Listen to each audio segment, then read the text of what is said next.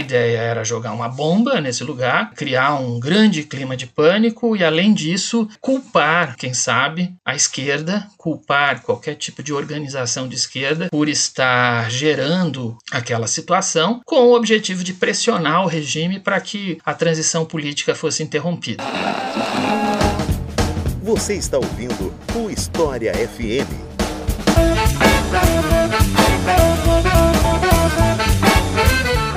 Salve ouvintes do História FM, bem-vindos a mais um episódio desse podcast produzido pela Leitura Obriga História. Eu sou Iclis Rodrigues e hoje vamos falar sobre ditadura militar novamente, mais precisamente o terceiro episódio da trilogia sobre a ditadura no Brasil. Dessa vez pegando do governo Geisel até o fim da ditadura. E para falar sobre isso, eu trouxe dois convidados. Primeiro, um convidado que já é da casa, já apareceu várias vezes aqui, Ricardo Duve, a quem eu passo a palavra para se apresentar. Então, Ricardo, seja muito bem-vindo e fica à vontade para se apresentar para o pessoal. Olá, Iclis, olá os ouvintes do História FM. Bem, para os que né, não conhecem, não me conhecem ainda daqui de alguns episódios do História FM ou do trabalho de Estação Brasil, que é um dos podcasts né, do Leitura Briga História. Meu nome é Ricardo Duve, eu sou apresentador do Estação Brasil, né, o podcast de História do Brasil, que o Leitura Briga História tem. Sou professor e pesquisador na área de História e justamente nessa parte de pesquisas, acabei, de certa forma, estudando um pouco mais, conhecendo um pouco mais justamente o período que a gente vai trabalhar hoje. E vai ser muito interessante ter essa conversa aqui com vocês. É um, é um período que eu acho muito importante para a história do Brasil e tem ressonâncias né, bem evidentes no tempo presente. Vai ser bem legal essa conversa. E aqui conosco pela primeira vez, o professor Reinaldo Lon, a quem eu passo a palavra para se apresentar para vocês. Então, Reinaldo, seja muito bem-vindo e fique à vontade. Obrigado, Iclis. Minha saudação a seus ouvintes, minha saudação ao Ricardo. É, eu sou professor da, da UDESC, trabalho na, na Universidade do Estado de Santa Catarina com História do Brasil Contemporâneo e tenho desenvolvido algumas investigações exatamente sobre o período da transição política brasileira no final dos anos 70, início dos anos 80. Eu espero ter uma boa conversa com vocês. Então é isso. Vamos saber sobre os últimos anos da ditadura militar depois dos comerciais.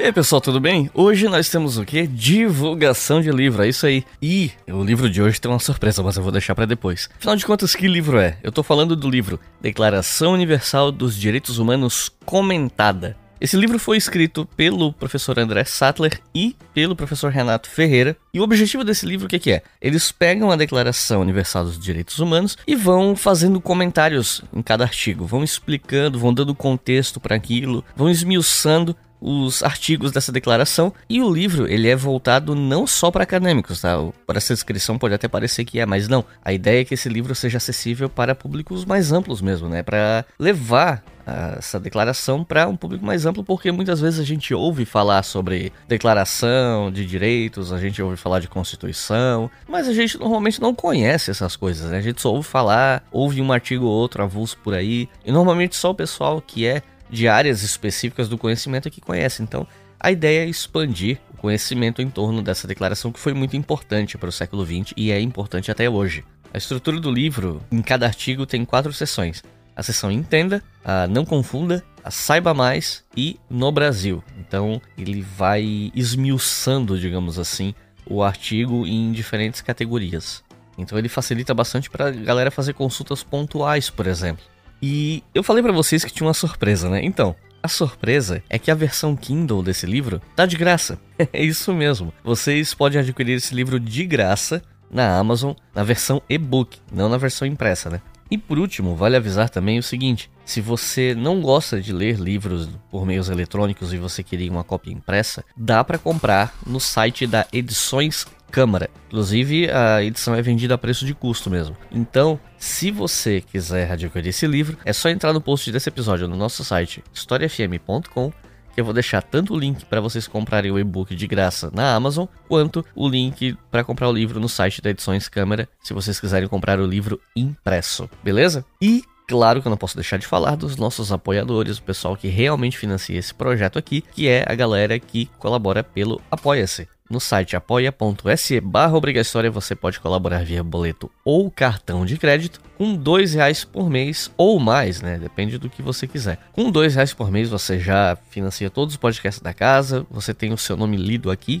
como eu vou ler daqui a pouco os novos apoiadores. E se você apoiar com 5 reais ou mais, vocês podem ouvir os episódios do História FM, Estação Brasil e Colunas de Hércules com antecedência. E qualquer apoiador, não só o de 5 reais, também fica com acesso ao mural do Apoia-se para posts que eu fizer sobre atualizações do que, é que eu estou trabalhando, o que, é que eu estou fazendo, quais são os planos para o futuro. Então, vocês acabam sempre sabendo em primeira mão algumas coisas, né? O pessoal que apoia, inclusive spoilers bem adiantados. É bem comum eu dar spoilers de dois, três meses à frente do que, é que vai vir pela frente no História FM, porque eu faço tudo com muito planejamento, né? Tudo com antecedência. Tanto que todos os episódios de 2022 já foram decididos, né? Então, e até alguns de 2023, para ser honesto. E e os nossos novos apoiadores e apoiadoras são Marcos Rolim, Alisson Luiz, Carlos Lisboa, Israel Santos, Adriana Brandão, Deco Bamba, André Roger, William Hoffman, André Lobo, Cláudio Queiroz, Marcelo Lima e Hugo Mafra. Muito obrigado, gente. Como eu disse, são vocês que financiam esse projeto e espero que possamos trabalhar juntos por muito tempo ainda. Né? Então, quem ainda não for colaborador, conto com o seu apoio. E se apoiar mensalmente não é o ideal para você, se você não tem condição de fazer isso, mas você quer ajudar, você pode fazer isso pela chave Pix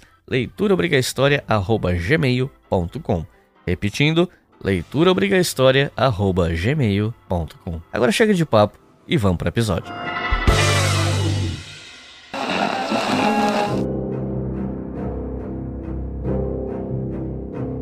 Quando o Ernesto Geisel chega no poder, o Brasil começava a se tornar aquele Brasil da inflação, da dívida externa gigantesca. E dentro do país, por outro lado, né, a luta armada de esquerda foi derrotada de vez, só que a oposição política crescia, né, dentro do que era possível ser oposição naquela época, aquela oposição mais institucional, por assim dizer. E, então eu queria saber como é que estava o Brasil quando o Geisel chegou ao poder e por que, que a economia estava degringolando e como essa oposição política dentro da ditadura por meios eleitorais aconteceu acontecia. Então, bem, a chegada do Ernesto Geisel ao poder é muito importante para uma série de fatores, mas o que eu gostaria de começar até respondendo nessa pergunta é que eu acho muito importante para o decorrer do episódio a gente fazer uma distinção entre dois fenômenos, o que é o projeto de distensão política de Geisel e Golbery e o que é o processo de redemocratização. As duas coisas quase nunca, na verdade, caminham de forma conjunta ou têm diálogo. Na verdade, acho que os dois projetos eles têm, na verdade, um, uma tensão e um conflito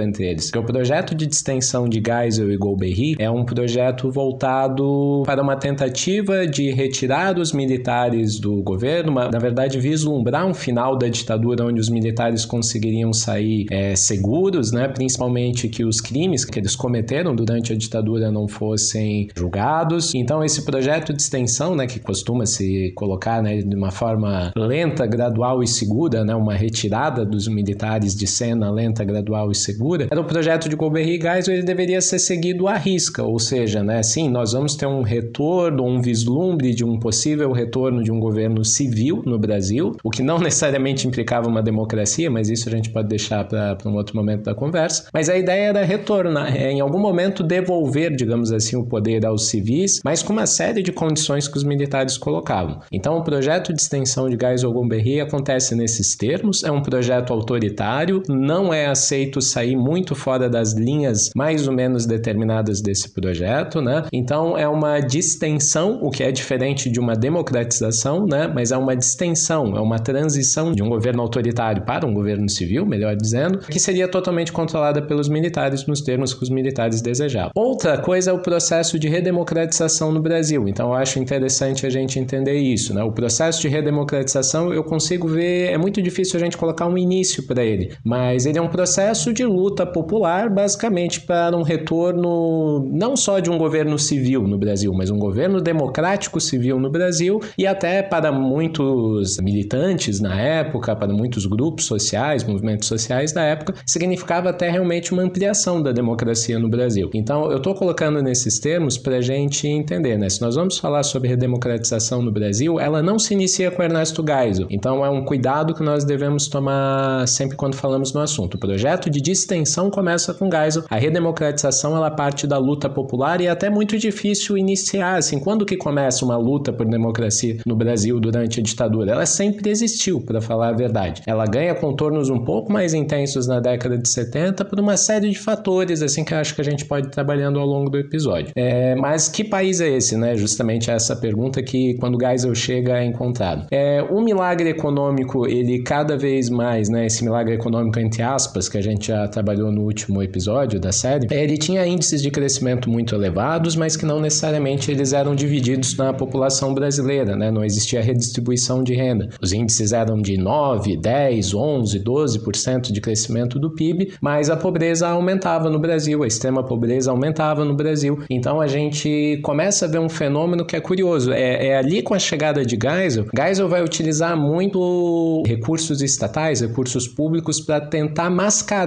esse problema da dívida, porque o Brasil vai começar a crescer menos do que nos períodos né, do dito milagre, mas Geisel ainda vai manter investimentos elevados, né, a, e principalmente pegando dinheiro dólar, né, pegando dólares de fora, o Brasil começa a se endividar em dólares, e isso se torna um problema muito grande que vai explodir na década de 80, a gente vai falar sobre isso depois. Então, o governo Geisel é meio que o governo que vai preparar uma gigantesca crise que o Brasil vai enfrentar na década de 80 e vai durar, assim, vai perdurar muito tempo, vai ser um atoledo que realmente a gente só vai mais ou menos sair dele ali na década de 90. Então, no aspecto econômico seria nesses termos, e essa realidade econômica, como eu já falei, afeta muito a população mais pobre do Brasil, porque os, os trabalhadores estão tendo seus salários muitíssimo desvalorizados, e a situação da camada mais pobre começa a piorar, piorar, piorar, a exploração do trabalho cada vez aumenta mais, o salário cada vez está mais difícil para comprar carne, para comprar né, coisas básicas, e a população começa a ter um sentimento, digamos assim, anti-ditadura. Ele, no início, ele é muito ainda. Ele não tem um sentido muito claro, ele é anti-ditadura, ele é mais vago, e principalmente esse sentimento vai ser apropriado pelo MDB, pelo partido de oposição, pelo menos no início. Vai gerar né, um aumento de um sentimento anti-ditadura, e, por exemplo, maiores características. Daí é que em 1974 o MDB já começa a ter vitórias eleitorais contra os militares. E nessa época, o governo realizou várias obras que existem até hoje, né? Só que ao mesmo tempo, existem estudos que mostram que a corrupção rolava solta nesse regime, ao contrário do que os apologistas da ditadura gostam de falar, né? Então, é, eu queria saber que obras foram essas e qual o impacto delas no país.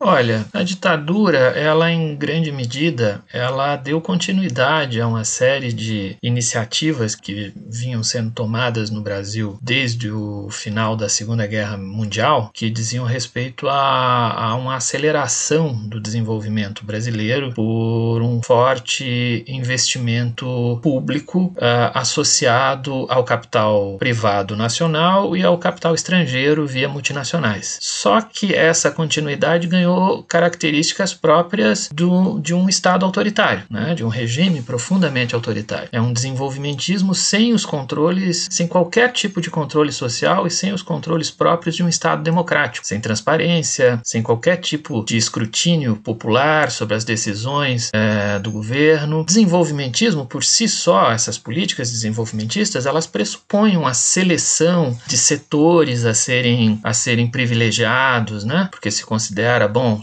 vamos privilegiar aqueles setores que são, são os mais necessários para o crescimento econômico, enfim, isso tende a ser bastante seletivo também em relação às diferentes empresas. Nessa seleção é preciso levar em conta, uh, contudo, até que ponto os interesses nacionais falavam mais alto do que os interesses privados. Em geral, quando você está num ambiente democrático, você pode discutir é, publicamente, seja em campanhas eleitorais ou por meio da imprensa, os seus interesses da maioria da população estão realmente sendo é, levados em conta quando se é, resolve fazer determinada obra ou se resolve investir ou se proporcionar crédito barato, crédito subsidiado para um determinado setor econômico. Durante a ditadura, isso se tornou a, praticamente impossível. Não havia qualquer tipo de controle social. A oposição estava absolutamente manietada pelo regime. Os setores oposicionistas majoritários não tinham condições de, de exercer qualquer tipo de controle, qualquer tipo de fiscalização, uh, sem contar a censura à imprensa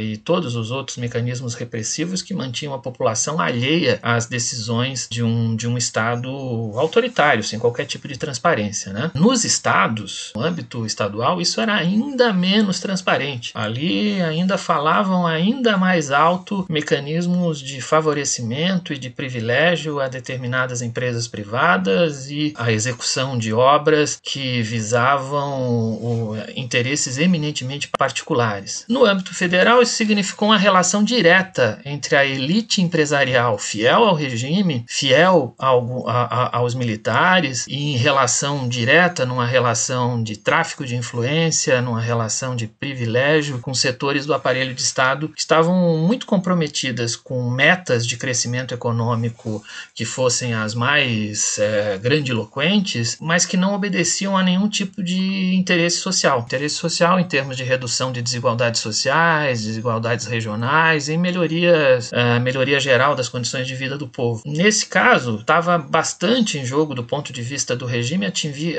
atingir metas de crescimento rápido e volumoso que visavam favorecer bastante a, a, a sua propaganda. Né? O regime fez muita propaganda de si próprio, utilizando os meios de comunicação mais modernos então existentes, principalmente a televisão. A ideia era criar um ambiente favorável aos negócios capitalistas, atrair ainda mais capital estrangeiro uh, e dizer que estava tudo ok no Brasil e obras. Então as obras elas tinham que ser a, a, as mais impactantes possível em termos de propaganda. No final do regime, os críticos vão chamar essas obras de obras faraônicas, né? A construção de uma enorme rodovia como a rodovia transamazônica, a construção da maior ponte do mundo, a ponte Rio-Niterói, a construção de estádios de futebol pelo país afora, a construção de estruturas de construção civil que pudessem impactar a propaganda e gerar um imaginário favorável ao regime. Para fazer isso, os militares aproveitaram um ambiente internacional com crédito farto, pelo menos até, o, até um bom pedaço do, da década de 70, e esse crédito internacional farto, depois a gente viu que endividou bastante o país, né? E esse ambiente ainda era muito favorável para quem possuísse capital estrangeiro, né? Então as multinacionais, empresas de capital estrangeiro foram muito favorecidas num processo de desnacionalização da economia. Do ponto de vista das empresas privadas, essa relação direta e absolutamente corrupta entre essas grandes empresas privadas, empreiteiras, setores industriais ligados às obras de infraestrutura, enfim, e o governo e o Estado tornava muito viável a lucratividade, uma lucratividade que era obtida de, da maneira mais rápida possível, e essa relação direta era estabelecida por meio de uma relação de troca de favores, de influência, por meio junto aos militares e a políticos fiéis aos militares. Isso era, obviamente, muito bom para os empresários, péssimo para os trabalhadores, porque gerou muita concentração de renda e essencialmente corrupto. Né? Era um ambiente bastante propício à corrupção. Não havia qualquer tipo de controle social e muita censura. Militares e homens de governo foram convidados, certamente, porque isso significava muita influência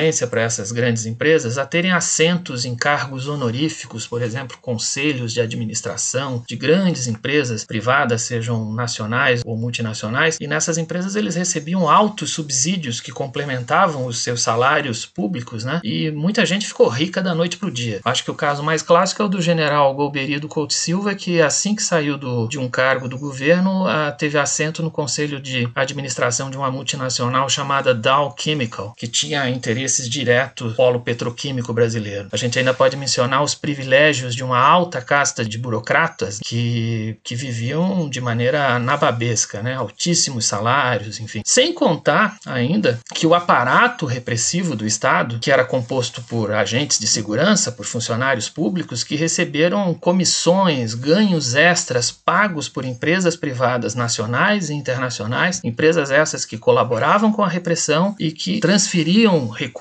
né, para esses agentes públicos, certamente em troca também de favorecimentos na hora de qualquer tipo de discussão sobre quem é, seria favorecido por uma determinada obra, obra pública ou por um crédito é, subsidiado. Os presidentes da Bolívia, Hugo Banzer. Do Chile, Augusto Pinochet. Do Uruguai, Juan Maria Bordaberry. E a senhora Patrícia Nixon, representando os Estados Unidos, apresentam cumprimentos ao presidente Geisel. E como é que eram as relações internacionais do Brasil nessa época? Eu tô perguntando isso porque eu li, não lembro onde, que a chegada do governo Carter nos Estados Unidos em 1977 dificultou as relações entre o governo brasileiro e Washington. Não sei se isso é real ou não. E apesar de o Brasil, na época, ser uma ditadura de direita extremamente anticomunista, por outro lado, o Brasil esteve entre os primeiros países a reconhecer as independências de Angola e Moçambique, que se tornaram independentes a partir de movimentações sociais de caráter socialista, né? Então, eu queria perguntar para vocês sobre como é que eram as relações internacionais do Brasil nessa época, especialmente pensando aí nos dois blocos da Guerra Fria. É, no, nos primeiros anos do, do regime, a partir de 64, podemos dizer que até o comecinho dos anos 70, a gente tem uma fidelidade quase canina, um alinhamento praticamente automático ao governo norte-americano. Desde o governo Castelo Branco, o golpe de 64 foi patrocinado diretamente pela embaixada dos Estados Unidos, o embaixador Lincoln Gordon teve intervenção direta no golpe, teve, é, digamos assim, voz na discussão sobre quem ascenderia ao poder e o cabeça do, dos golpistas, o general Castelo Branco. De alguma maneira, essa, essa relação com os norte-americanos ela se manteve praticamente intacta no governo Costa e Silva e no governo Médici. A partir de um período que pode ser qualificado ali meados dos anos 70, os, os americanos, os norte-americanos, o governo norte-americano procura um, vamos dizer assim, um reposicionamento político no próprio ambiente de Guerra Fria. Não é que a Guerra Fria tenha tenha mudado completamente, mas a maneira como os americanos vão praticar essa Guerra Fria muda. Uma série de episódios, um deles muito significativo, que foi a, a repercussão da intervenção desastrada no Vietnã, fizeram com que, estrategicamente, o, o governo norte-americano procurasse se reposicionar e, e quem sabe, buscar é, desligar a sua imagem de regimes autoritários ou que fossem regimes autoritários muito evidentes. Nessa altura já não era mais possível deixar a que a grande parte da chamada opinião pública ocidental ficasse sabendo, por exemplo, do banho de sangue que tinha ocorrido ou que vinha ocorrendo é, no Chile desde o golpe do Pinochet em setembro de 73. Nesse reposicionamento é, dos norte-americanos na Guerra Fria, a estratégia de uma política externa pautada pelo discurso dos direitos humanos vai ganhar muita consistência. E isso vai ser concretizado, ou pelo menos vai ser implementado a partir do governo governo do Jimmy Carter. Obviamente, essa, essa estratégia fazia parte do jogo da Guerra Fria. Os norte-americanos empunhavam a bandeira dos direitos humanos, evidentemente buscando, inclusive, criar constrangimentos para a União Soviética. Isso significaria que os americanos ficavam com a bandeira dos direitos humanos, enquanto que os soviéticos eram apresentados não mais exatamente apenas como comedores de criancinhas, enfim, naquele anticomunismo mais antigo, mas um anticomunismo mais modernizado, em que se critica em que se criticava o totalitarismo, se criticava a existência de, de máquinas burocráticas que impediam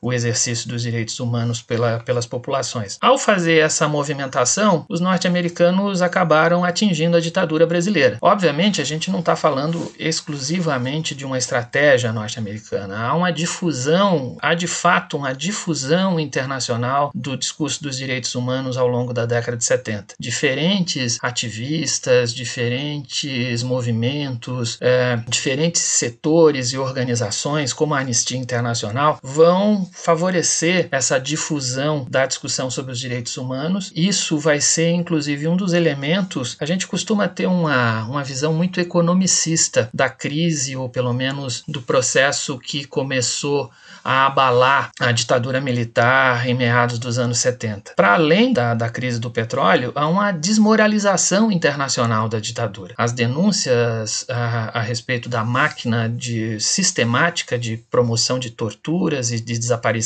de presos políticos começam a ganhar corpo internacionalmente, começam a gerar dificuldades para o governo da ditadura. Tanto assim que um do, uma das respostas da ditadura vai ser justamente nesse momento de desmoralização internacional e de dificuldade de contato com os norte-americanos, com o governo norte-americano que passa a ser, vamos dizer assim, um patrocinador internacional dessas denúncias a respeito de violações praticadas no Brasil, é, o governo brasileiro vai, vai adotar uma, uma postura nacionalista, a defesa de uma espécie de uma nova versão de uma política externa independente, que se chamou pragmatismo responsável e ecumênico, de um ministro chamado Azeredo da Silveira, que era um ministro das Relações Exteriores do, do general Geisel, que visava, por um lado, ampliar parceiros internacionais num ambiente de crise, de crise do petróleo, mas também buscar, ah, de alguma maneira, enfim, driblar as pressões norte-americanas no âmbito dos direitos humanos. Isso de alguma maneira eh, significou explorar um ambiente internacional com oportunidades que se abriam com as novas nações independentes, e aí, particularmente na sua pergunta, nações independ recentemente independentes no continente africano, que abriam oportunidades de negócios e em relação às quais o governo brasileiro, esse governo da ditadura, não tinha nenhum constrangimento de manter relações, porque não se tratava mais de, de desagradar o regime português, porque o regime regime português, o regime político português autoritário, o regime salazarista, tinha sido derrubado em 74. Né? Durante muito tempo, o Brasil ficou numa posição dúbia ou ambígua em relação às lutas independentistas na África, uh, em função de não desagradar o regime salazarista. Mas agora não, não, não havia mais essa necessidade. Nesse caso, a gente tem aí um, uh, uma, uma segunda fase das relações internacionais, que ela é menos é, marcada por um alinhamento direto com os Estados Unidos, por essa afirmação desse nacionalismo pragmático né, um nacionalismo de ocasião e a busca aí de, uma, de, de parceiros alternativos num ambiente em que a, o discurso dos direitos humanos ganhava muita consistência e desmoralizava o regime brasileiro. Aqui eu queria sair um pouco dessa discussão mais macroscópica e focar numa história que eu acho bem emblemática para se falar sobre repressão no Brasil nessa época, que é a história da Zuzu Angel. Então eu queria pedir para vocês comentarem com a gente sobre quem foi Zuzu Angel e como a história dela se cruza com a da ditadura. Por que, que ela é lembrada em relação à ditadura? A história da Zuzu Angel é uma história complexa, assim, que tem encaminhamentos do, dos mais variados depois dos eventos que a gente vai falar, mas eu acho que o mais importante é a gente colocar de forma básica os relatos principais do que até hoje sabemos que aconteceu, né? Nós temos muitas informações a respeito, mas assim, nós não temos, justamente por se tratar de uma ditadura, informação é algo que às vezes a gente pega de uma forma um tanto truncada. O que ocorre principalmente no caso da Zuzu Angel é, envolve o filho dela, né, chamado Stuart Edgar Angel Jones. O Stuart, ele era um estudante de 26 anos de economia na UFRJ, se não me engano, na Universidade Federal do Rio Rio de Janeiro. Ele era filho de Zuzu Angel, né, que a gente chama esse apelido, né, esse nome artístico dela, mas o nome dela justamente era Zuleika, se não me engano, né, Zuleika Angel, alguma coisa, alguma coisa justamente nesse termo, lembra que o primeiro nome era Zuleika. E casado com também, né, um, o pai do, do Stuart era norte-americano, ela uma brasileira, né, Zuzu Angel, com já um certo renome no cenário internacional, pois ela era uma fashionista, podemos dizer assim, né, uma designer de moda, né, trabalhava justamente nessa área da moda e muito reconhecida internacionalmente. E no ano de 1971, mais especificamente de maio, é o filho dela, né, o Stuart, com seus 26 anos, ele fazia parte do movimento revolucionário 8 de maio, né, o MR8. Ele era uma das lideranças desse movimento e ocorre assim que num fatídico dia, mais especificamente no dia 14 de maio, ele, ele vai ter um encontro com um colega dele, uh, chamado justamente Alexis, né? E o Alexis, ao entrar em. O Alexis, na verdade, o Stuart não sabia, ele estava preso. E existia meio que um código entre os militantes da parte da luta armada, né? Como era o caso do MR8, deixando bem claro, que a ideia era o seguinte: a partir do momento que você é preso, é, que você era preso nesse caso, você deveria evitar ao máximo, ou pelo menos resistir, esse é o termo, ao máximo dar informações nas primeiras 24 horas, nas primeiras 48 horas, né? Era necessário demorar justamente um pouquinho para que fosse possível que os seus colegas, né, que os seus camaradas ali, conseguissem fugir, conseguissem traçar outros planos. E esse colega do Stuart, ele tinha sido preso, ele resiste, resiste, mas depois de um certo tempo ele ainda, inclusive dá pistas mal informadas, ele tenta desviar desviar um pouco o foco dos militares para que eles não pegassem o Stuart né, e os colegas deles. Eles tinham um encontro marcado num determinado local e por uma série de razões ali, os militares acabam sabendo do paradeiro, sabendo desse encontro e criam uma armadilha para o Stuart. O Stuart é pego né, nessa armadilha e principalmente é levado pela aeronáutica, né? Então a aeronáutica brasileira ali, um serviço secreto ali da aeronáutica que de repressão, né, da aeronáutica que acaba pegando o Stuart. Ele é levado para um desses pátios que tínhamos na época, etc e tal. O próprio colega dele, né, é, justamente relata uma extrema violência que é utilizada, né, com o Stuart. Ele até tem um relato no livro do professor James Naylor Green que ele fala assim basicamente que ele, o Alexis, né, ele estava cansado, assim, ele, ele olha por cima de uma, estava sendo torturado também, muito cansado. Ele olha por cima de uma janela e consegue ver no pátio o Stuart sendo, se não me engano, amarrado, né, nos carros e os policiais amarrando o corpo dele no carro. Ele basicamente seminua e tendo a sua pele arrastada assim pelo pátio. Em um certo momento colocam a boca do, do Stuart é, como se fosse mordendo o escapamento do carro e ligando, né, para ele é, inalar esse gás tóxico ali saindo do carburador do carro, né?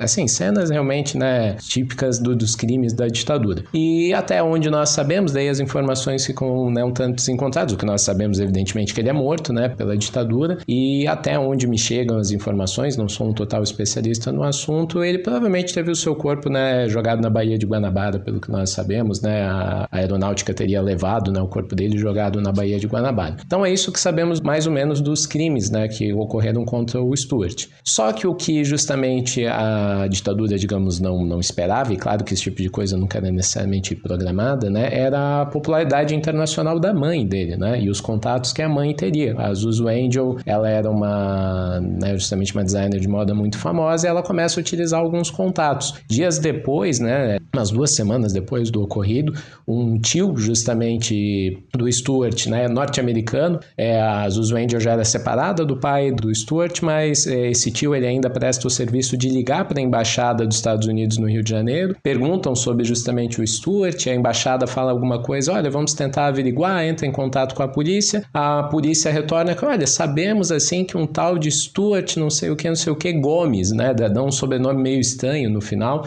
é, ele foi preso por um crime pequeno, assim, mas ele foi levado até a delegacia e depois ele foi, não sabemos do paradeiro dele porque ele foi solto, né? Então, esse tipo de informação desencontrada também era muito comum na ditadura, o que dificultava muitíssimo você saber o paradeiro justamente né, das pessoas. Por exemplo, essa é uma informação falsa, plantada e que não leva a lugar nenhum para você descobrir né, a respeito de, de, qual é o paradeiro da pessoa. Mas a Zuzu Angel não se satisfaz com esse relato. Um, ali se não me engano, no início de junho de 71, um, uma notícia, né, uma reportagem é feita sobre o caso e sai na mídia dos Estados Unidos. E esse aspecto é muito importante. O caso Angel ele tem um impacto principalmente nos Estados Unidos. E aproveitando até, nós estamos falando ainda de 71, mas como a gente já conseguiu ver na resposta do, do professor Reinaldo ali, nessas né, questões, muitas vezes as pressões que vêm em relação a direitos humanos, ou críticas à ditadura vinham de fora do Brasil, né? É um processo que a ditadura ela vai cada vez mais ter uma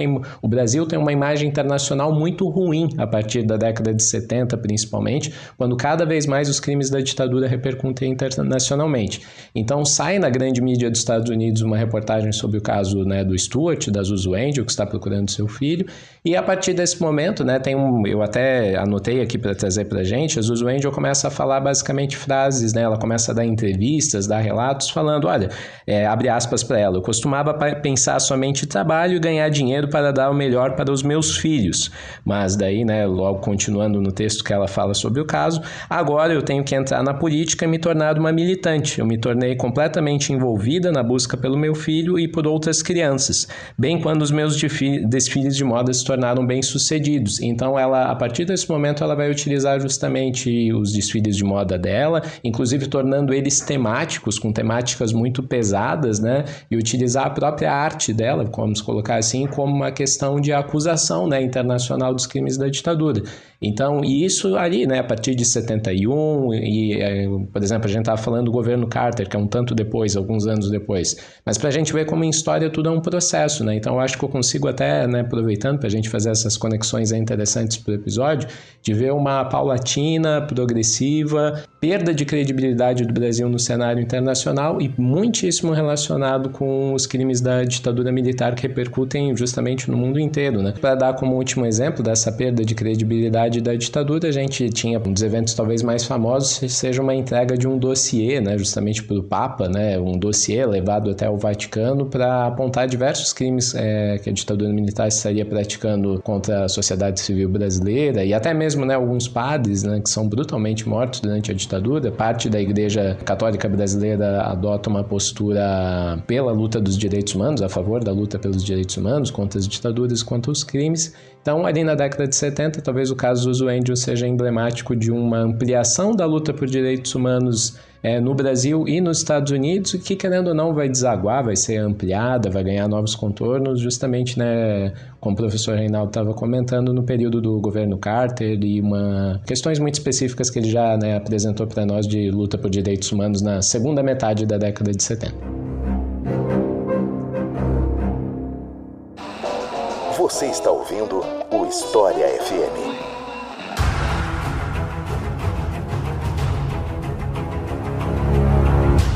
Foi nessa época que teria começado um processo que o Geisel chamaria de abertura lenta, gradual e segura, que levaria futuramente ao abrandamento do regime e à lei de anistia. Mas vamos por partes, né? Primeiro, o que, é que foi esse processo de abertura do governo Geisel? Por que ele aconteceu, como é que ele funcionava. E o governo Geisel era tão brando quanto algumas pessoas parecem gostar de enfatizar, levando em conta alguns documentos encontrados não faz muito tempo, e tinha alguma resistência da dita linha dura, digamos assim, para evitar essa abertura? Então, a respeito do, do governo Geisel, algumas coisas eu já comentei ali no primeiro bloco, mas de antemão é aquela separação que eu comentei, né? O projeto de abertura, de extensão do Geisel não implica necessariamente num processo de democratização.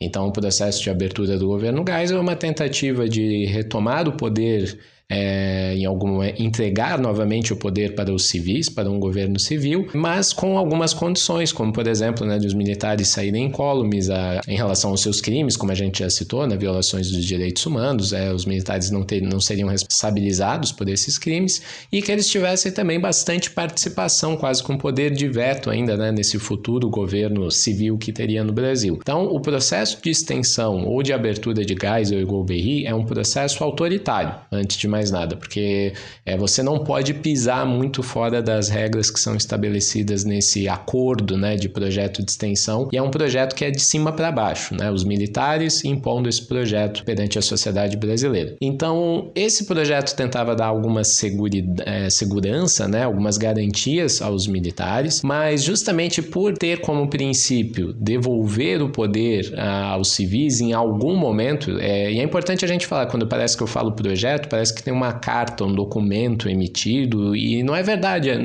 o que a gente chama de projeto são algumas linhas, é um conjunto de, de prerrogativas que o governo brasileiro começa a jogar no ar, em algumas falas, em alguns pronunciamentos, né? E tentando demonstrar, desde o momento que o Geisel chega ao poder, que, olha, em algum momento, né, é, nós vamos devolver, nós precisamos, talvez seja interessante devolver né, o poder aos civis é, depois que a revolução, né, entre aspas, ter cumprido seu papel. Só que mesmo essas ideias, essas prerrogativas, e por mais que elas fossem muito asseguradas de forma dura pelos militares, de forma autoritária pelos militares, isso gerou resistência por parte de, algum, de alguns núcleos dentro do governo. É, nós temos o caso talvez mais emblemático do ministro Silvio Frota, né, que entra em conflito direto com o Geisel, o talvez representante máximo assim do que a gente convencionou chamar né, de, de linha dura. Né? Linha dura basicamente seria os, os militares mais fanáticos por um anticomunismo típico da Guerra Fria, pela uma ideia de que os, os governos civis não prestam para nada, é, políticos são todos corruptos, só os militares sabem o que é melhor para o Brasil, quase todo mundo é comunista, aqueles, né, aqueles, aqueles fanatismos, ufanismos, assim, exageros típicos do período da Guerra Fria. E Silvio Frota entra em conflito com Geisel, né? Era o seu ministro do exército, que chamávamos na época, né? Esse conflito se dá entre os dois e o Geisel acaba vencendo esse conflito, né? Acaba meio que exonerando, né? Tirando do cargo o Silvio Frota. O Silvio Frota esperneia, lança é, protestos, né? Na, na esfera pública, assim. E esse confronto é dado com o Geisel vencendo. O Geisel ainda tem algumas disputas ali internas com outros ministros, mas ele tenta meio que impor, né? A ideia de que não, o projeto projeto de extensão segue forte, a despeito de mesmo alguns militares extremamente radicalizados não gostarem é, dessa ideia. É, inclusive, acho que em certa medida, às vezes eu gosto de relacionar essas coisas, né? Me parece que nesse contexto o atual presidente Jair Bolsonaro poderia ser perfeitamente colocado dentro desse grupo frotista, digamos assim, né? De, de Silvio Frota. Essa ideia de que a redemocratização brasileira não. não né? nem a redemocratização, a redemocratização seria né, justamente esse conjunto de lutas populares que estamos falando. Mas a própria abertura, a sinalização de um retorno a um governo civil não era bem vista por vários desses cães de guarda da ditadura, digamos assim. Então, como a gente pode ver, né, existia esse núcleo ainda muito resistente e principalmente algo que, como você coloca na sua pergunta, né, de que o governo Geisel, então, ele era favorável a uma abertura, ele era um governo que queria um progresso para o país, que vislumbrava civis é, novamente governando o Brasil. Então, parece ser um, um governo menos pior, um governo que estaria encaminhando é, os degraus para uma democratização no Brasil. Esse é o ponto que a gente realmente não, não pode entrar nessa aventura, né, nessa argumentação que é, que é muito exagerada e muito mais cheia de mitos do que propriamente verídica. É, o início do governo Geisel já demonstra uma tensão. É, na verdade, é uma tensão que a gente tem que trabalhar com muito cuidado, porque no início do governo Geisel nós temos dois eventos que chamam muita atenção que ocorrem ali em 75 e 76, né? A, a morte, né, o assassinato de Vladimir Herzog, né, então um jornalista de, de origem iugoslava, né, uh, trabalhava no Brasil, tinha fazia parte de certa forma do PCB, do Partido Comunista Brasileiro, só que não tinha uma atuação em prol de luta armada, um, ímpetos revolucionários, uma ameaça para o Brasil, algo do tipo. Inclusive o próprio Herzog, um jornalista, trabalhava dentro da TV Tupi e,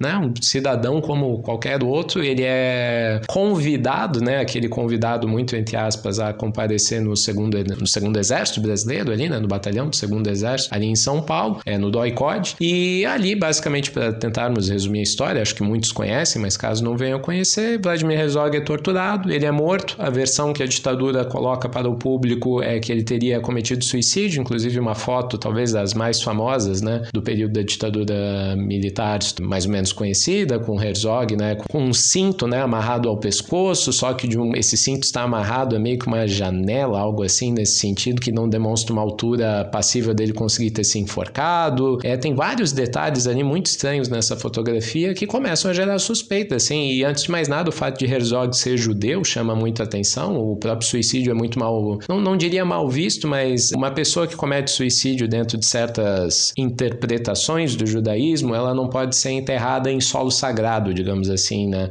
Caso Herzog tivesse cometido suicídio, coisa que ele não fez, ele não poderia ser enterrado, digamos, num, num, num cemitério como né, os seus iguais. É, e isso tudo começou a gerar uma certa polêmica. Inclusive, nós tivemos defesas da comunidade judaica no Brasil que, olha, pelo, pelas informações que nós estamos tendo, por tudo que parece, pelo que nós conhecemos de Herzog, Herzog não cometeu suicídio. Herzog foi morto pela ditadura militar. Nós temos um embate muito grande, então, entre essas versões do governo e versões da comunidade judaica, de grupos militantes dos direitos humanos, né, que passam a defender que não, Herzog não cometeu suicídio, ele foi morto, é, foi assassinado, né, pela ditadura. Esse evento gera né, uma manifestação muito grande, muito bonita, até na Praça da Sé, em São Paulo, onde nós temos a comunidade judaica, a comunidade protestante e a comunidade católica reunidos num só evento, né, em prol é, da defesa pelos direitos humanos e dando a entender justamente ali que Herzog, olha, Herzog não foi morto não, inclusive aceita-se a ideia de que ele vai ser enterrado em solo sagrado sim, né? Então nós temos uma afronta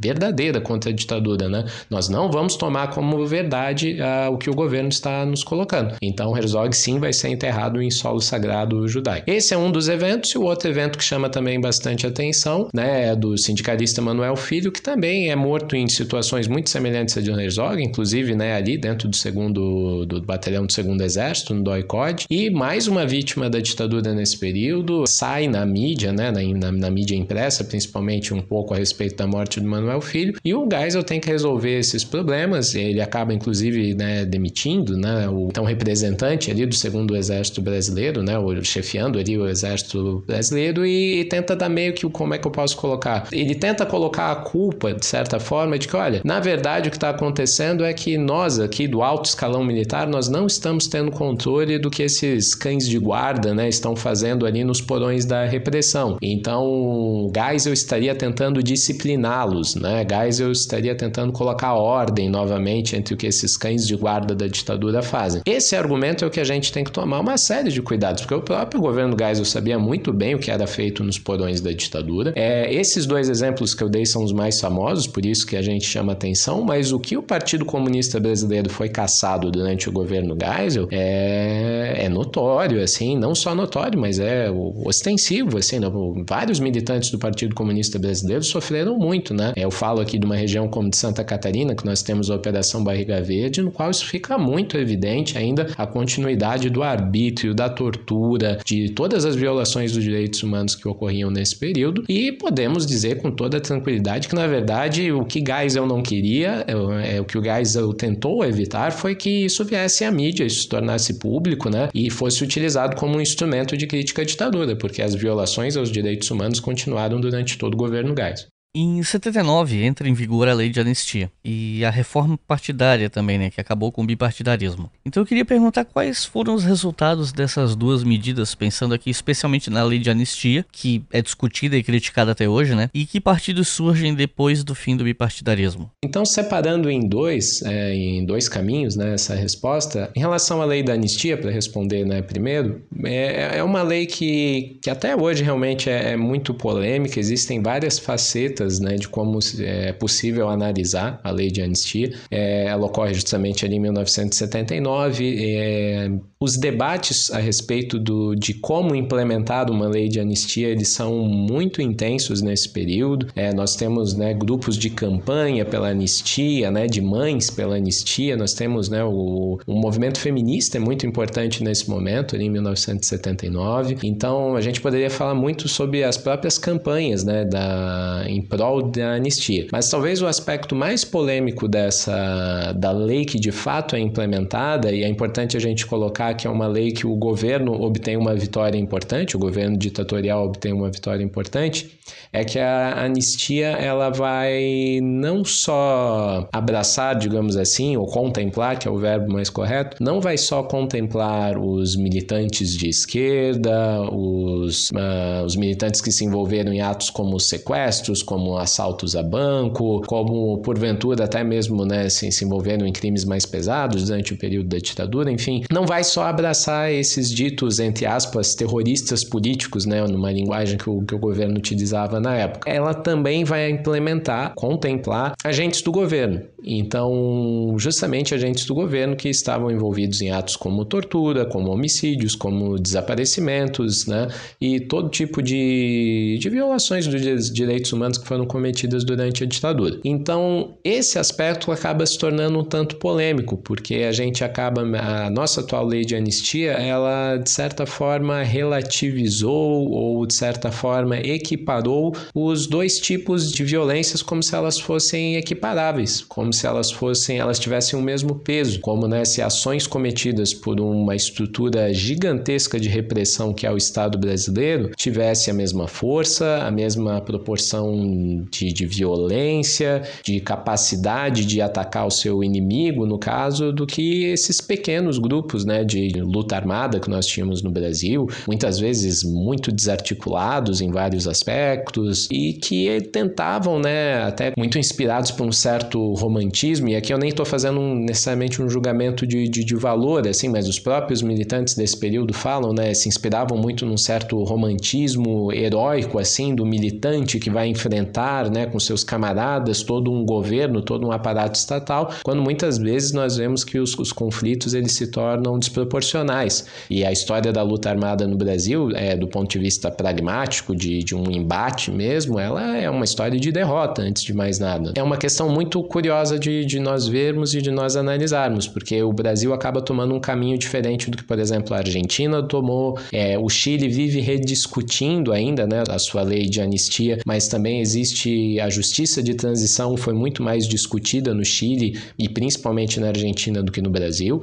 Então a realidade brasileira teve esses aspectos muito complicados, né? Porque esses, esses jovens é, quase heróicos, né? No sentido de que eles mesmos se viam quase como heróis assim da luta armada, acabaram obtendo uma derrota muito acachapante. Muitas jovens acabaram sendo mortos. Existe até um debate muito interessante dentro das próprias esquerdas que participaram desses eventos. Alguns teóricos, alguns intelectuais, alguns militantes desse do, do desse ramo, digamos assim, nem, nem do ramo, né? Desses grupos ainda refletem coisas como, por exemplo, olha, é, os, os militantes mais velhos, eles não costumavam muitas vezes participar da luta armada, então quem acabava morrendo proporcionalmente maior quantidade eram os mais jovens. Então, meio que, que existe uma série de questões que ainda permeiam ali e debates e debates e debates sobre a lei de anistia. Importante a gente entender, ela segue vigente até hoje, por isso que ela ainda segue tendo né, muito. A, durante a Comissão Nacional da Verdade, existia um debate muito grande se essa lei deveria ser revista ou não. Infelizmente, ou né, do meu ponto de vista, evidentemente, infelizmente ela acabou não sendo revista, mas ela gera polêmicas até hoje. Em relação à reforma partidária, também no ano de 1979 ela é colocada. Ela basicamente é uma reforma que ela é implementada. É, é curioso, porque na verdade era um pedido dos próprios grupos de oposição que o bipartidarismo chegasse ao fim, pois acreditava-se que, com razão, né, que seria mais democrático a existência de muito mais partidos, de um pluripartidarismo e não só de um bipartidarismo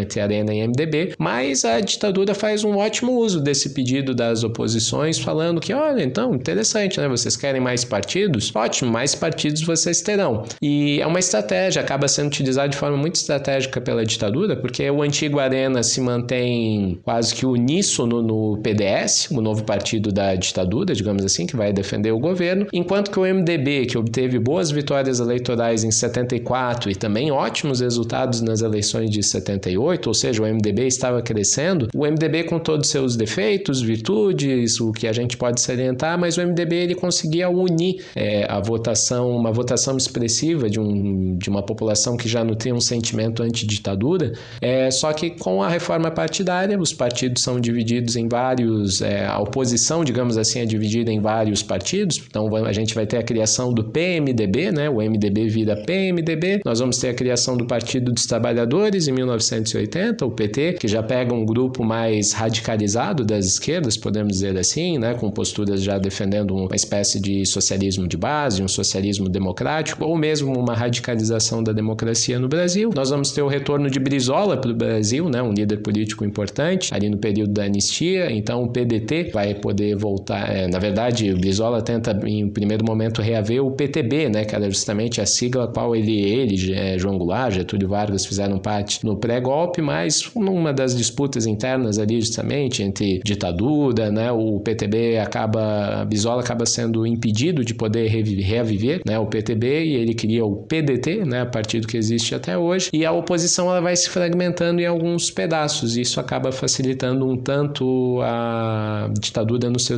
no sentido institucional e político, né? Inclusive começamos a ter várias rixas internas dentro das oposições, o PMDB com o PT, com o PDT, enfim, a situação se torna um tanto complicada e talvez justamente ali quando a gente for falar de diretas já e a eleição congressual, né, para presidente, a nossa primeira, que elege Tancredo Neves, isso fica um tanto evidente, né, como a oposição estava fragmentada nesse período.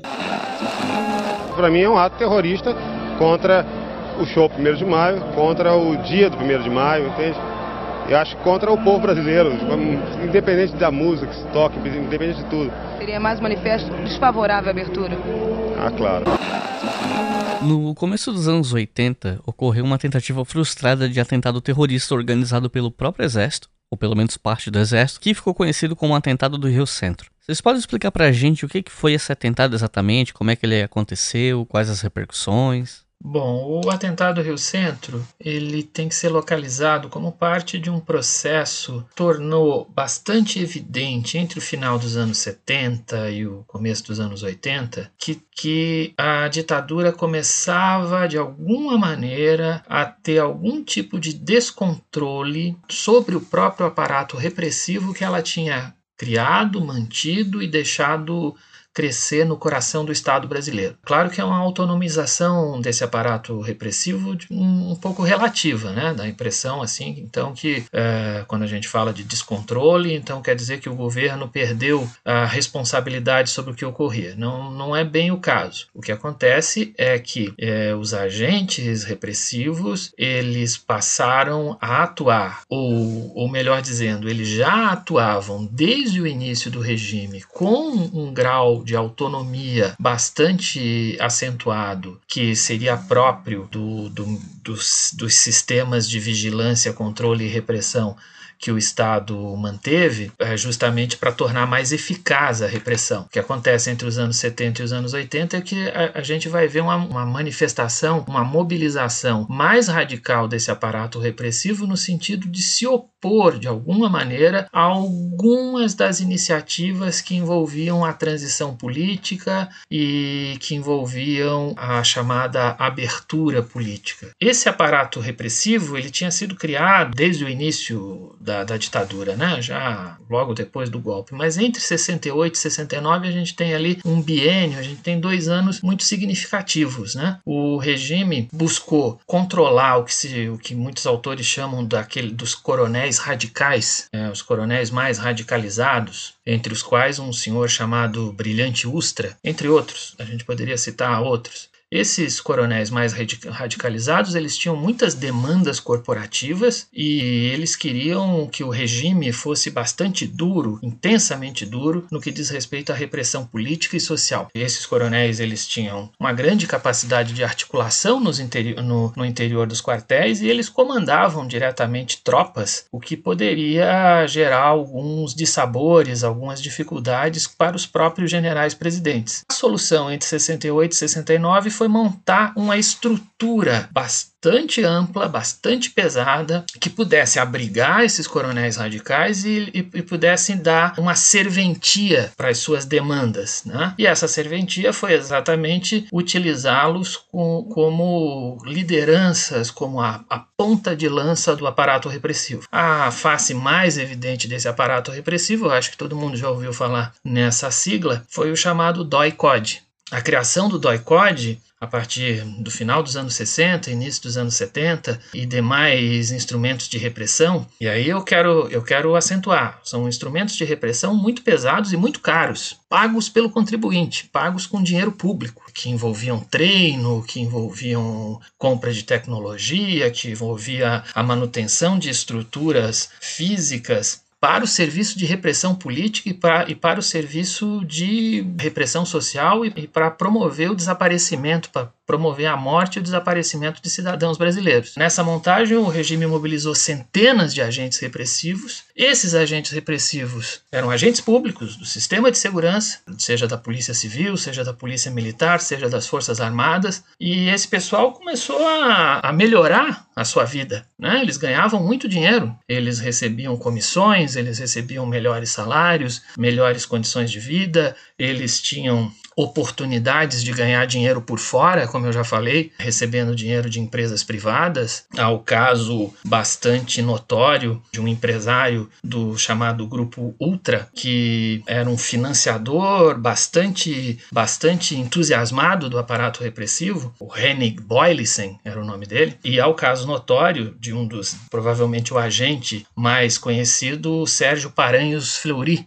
que tinha, vamos dizer assim, sinais externos de riqueza, apresentava sinais externos de riqueza muito superiores àquilo que um delegado de polícia podia ganhar. Bom, as promessas de distensão, de abertura política eram ameaçadoras para muitos desses setores. Ameaçadoras tanto do ponto de vista político, porque evidentemente eles estavam doutrinariamente, ideologicamente comprometidos com aquela estrutura de repressão e com, a, com, a, com essa extrema direita desses coronéis radicalizados que a ditadura abrigou no aparato repressivo, mas também do ponto de vista material. Em particular, essas promessas de distensão e abertura pareciam ser ameaçadores para aqueles setores que alguns especialistas vêm chamando de segunda linha dura, ou a gente poderia chamar uma segunda geração de repressores que começou a atuar no, no, no final dos anos 70. Eram oficiais que começaram as suas carreiras militares a, a, durante a ditadura. Não eram oficiais que tinham começado as suas carreiras antes de 64. Eles começaram durante a ditadura. Muitos deles em meados dos anos 70. Oficiais que em meados dos anos 70 estavam em academias militares brasileiras entre outras estruturas é, de então. Esse pessoal via a possibilidade de abertura como uma ameaça a uma carreira no interior do aparato repressivo, a melhoria das suas condições de vida e uma ameaça política. Afinal de contas, eles todos eles estavam ideologicamente comprometidos com aquilo tudo. Durante o processo de transição política, e aí é muito importante acentuar aquilo que o Ricardo já respondeu: é preciso diferenciar a transição política de democratização, mas durante a transição política há um processo mais acentuado de mobilizações sociais, de mobilizações políticas, de lutas populares, essas sim tendentes a aprofundar a democratização. E exatamente essas lutas populares, essas lutas sociais, é que vão ser o alvo dessa segunda geração de repressores ou desses segmentos muito incrustados no aparato de Estado que atuavam na repressão política. E esse pessoal vai,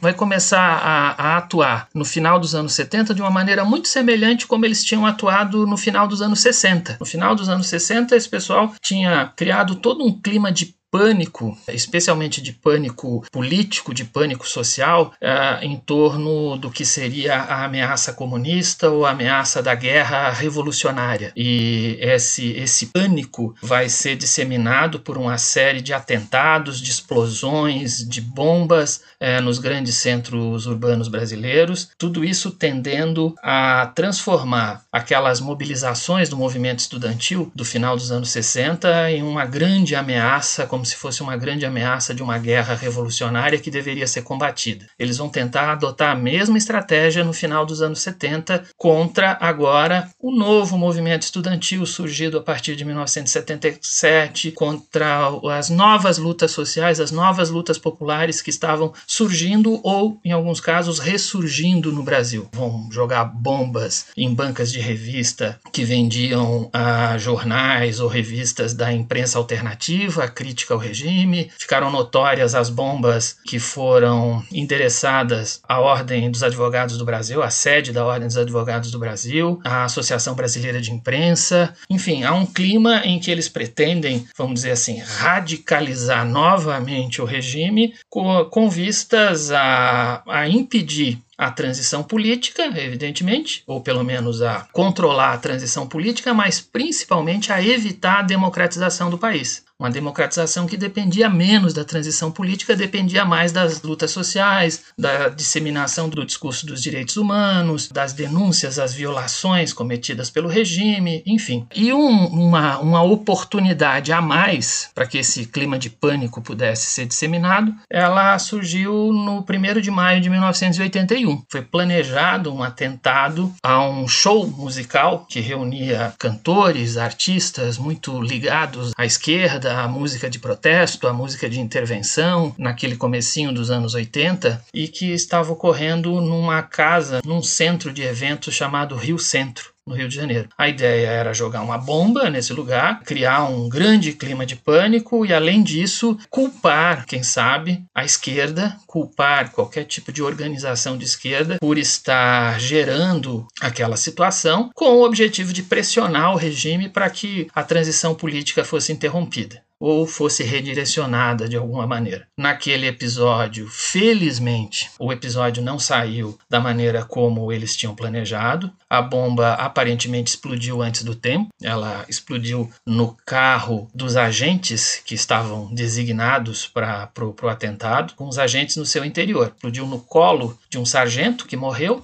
e que tinha ao seu lado um capitão. O capitão saiu vivo e passou uma vida de absoluta impunidade até hoje. Foi preservado pela lei de anistia. Bom, é, o, o processo chega a ser cômico, né? Chegou-se a criar um inquérito policial militar logo depois do atentado que dizia que um terrorista de esquerda teria passado próximo ao carro e teria jogado uma bomba dentro do carro dos agentes repressivos. Uma história maluca. E depois, mesmo com todo o descrédito e com toda a desmoralização, não se conseguiu nunca mais responsabilizar os setores do aparato repressivo, certamente gente muito poderosa no interior do regime que, que tinha total interesse naquela situação. Mas de qualquer maneira, o fato da bomba ter explodido antes do tempo foi muito importante. Aquele foi o último episódio, ou pelo menos o último episódio marcante dessa tentativa de reiniciar uma série de explosões à bomba e criar um clima de pânico no país. Aquilo tinha começado mais ou menos em 79 e nesse 1 de maio de 81 ele é interrompido pela comoção que aquilo gerou e pela desmoralização. A bomba, de alguma maneira, expôs o regime, expôs o aparato repressivo e tornou, vamos dizer assim, mais viável que submetido ao escrutínio público, submetido à crítica pública, sub, submetido à discussão na imprensa, a sociedade brasileira começasse a apontar para a necessidade de desmontar aquele aparato. Agora eu queria perguntar sobre um outro ponto importante que foram as greves do ABC. O que, que foram essas greves exatamente? Quais as principais lideranças dessas greves e quais os resultados que essa greve, essas greves, na verdade, né, conseguiram? Olha, essas greves eu acho que elas são o ponto alto e talvez o ponto mais evidente da necessidade da gente diferenciar, como o Ricardo fez numa das suas respostas, transição de democratização. Está ocorrendo a transição política pelo alto, a tal distensão proposta pelo Geisel, que se transforma depois em abertura é, proposta pelo Figueiredo, e negociações de cúpula,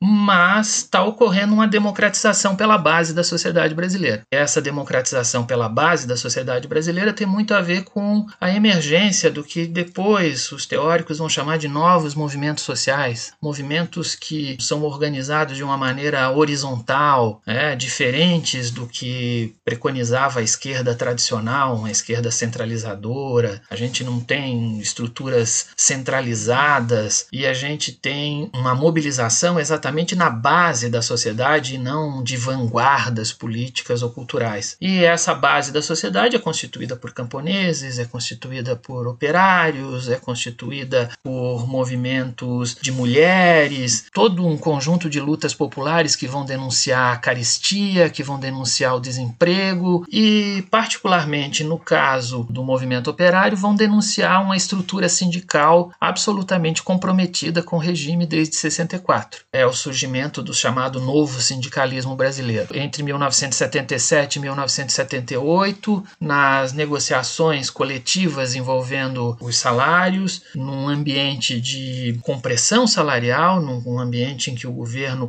continuava a dizer que era necessário que os trabalhadores apertassem o cinto, que aquilo era importante para a estabilização da economia, para retomar o crescimento econômico, o movimento sindical, particularmente os Sindicato dos Metalúrgicos do ABC, em São Paulo, na região mais industrializada do país, onde as grandes indústrias de bens de consumo duráveis e bens de capital estão instaladas, ou estavam instaladas, pelo menos na época. O Sindicato dos Metalúrgicos de São Bernardo do Campo recebe a informação concreta, com provas de que o governo vinha já há alguns anos manipulando os índices inflacionários, ou seja, vinha mentindo para sociedade é uma ditadura, né, gente? É preciso levar esse, isso em conta. Não dá para acreditar nem nos índices inflacionários. Não dá para acreditar nos índices de crescimento econômico também. Isso é, se não dá para acreditar nos índices inflacionários, também é preciso questionar aqueles chamados índices de crescimento econômico do chamado milagre econômico, né? Mas, enfim, há, há provas muito concretas de que o governo vinha manipulando os índices inflacionários e jogando a inflação para baixo e, portanto, tornando muito mais difícil, num ambiente ainda autoritário, enfim, que os trabalhadores conseguissem melhores ganhos nas suas negociações. Isso vai ser a junção, portanto, dessa série de processos que estão que ocorrendo pela base da sociedade, que a gente não sabe exatamente quando começam, mas que eles emergem de alguma maneira. E emergiram em 1978, ainda no final do primeiro semestre de 1978, na greve da empresa Scania, dos trabalhadores da empresa Scania, que depois se alastra para toda a região do ABC. Isso vai se repetir nos anos seguintes, em 1979, em 1980, e vai transformar São Bernardo do Campo, em algum momento, se chegou a usar a expressão República de São Bernardo, quer dizer, o centro político e social do país foi de, foi de alguma maneira direcionado para prestar atenção para o que trabalhadores, trabalhadores pobres, trabalhadores manuais, trabalhadores da base do,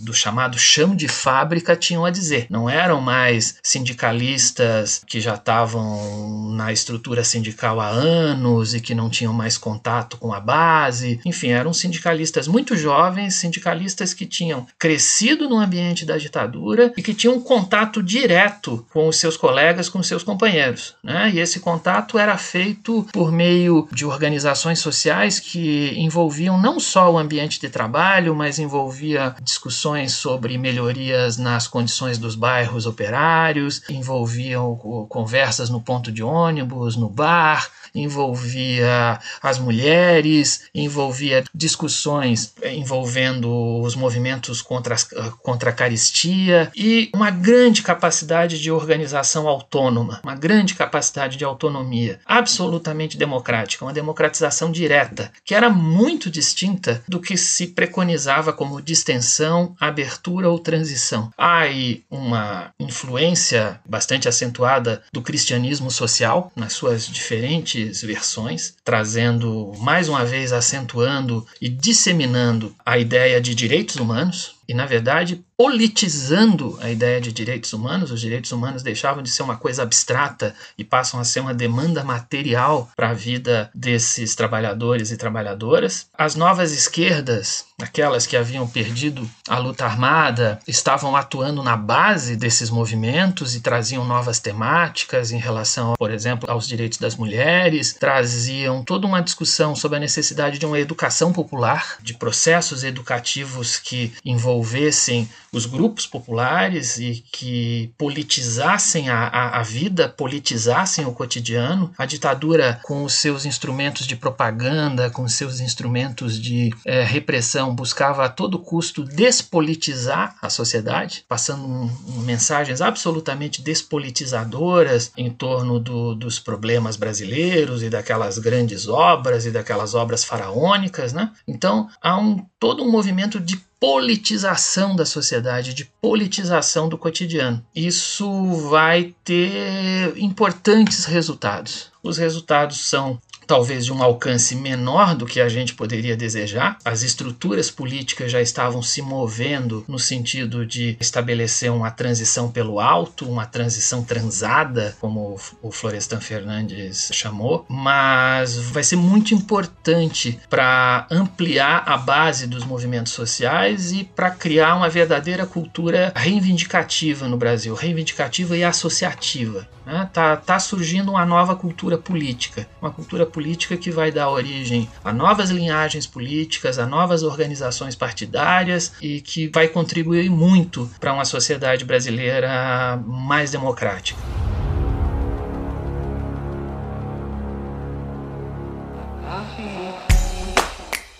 Se você quiser colaborar com o História FM, você pode fazer isso via Pix usando a chave leituraobrigahistoria@gmail.com. E assim você colabora para manter esse projeto educacional gratuito no ar.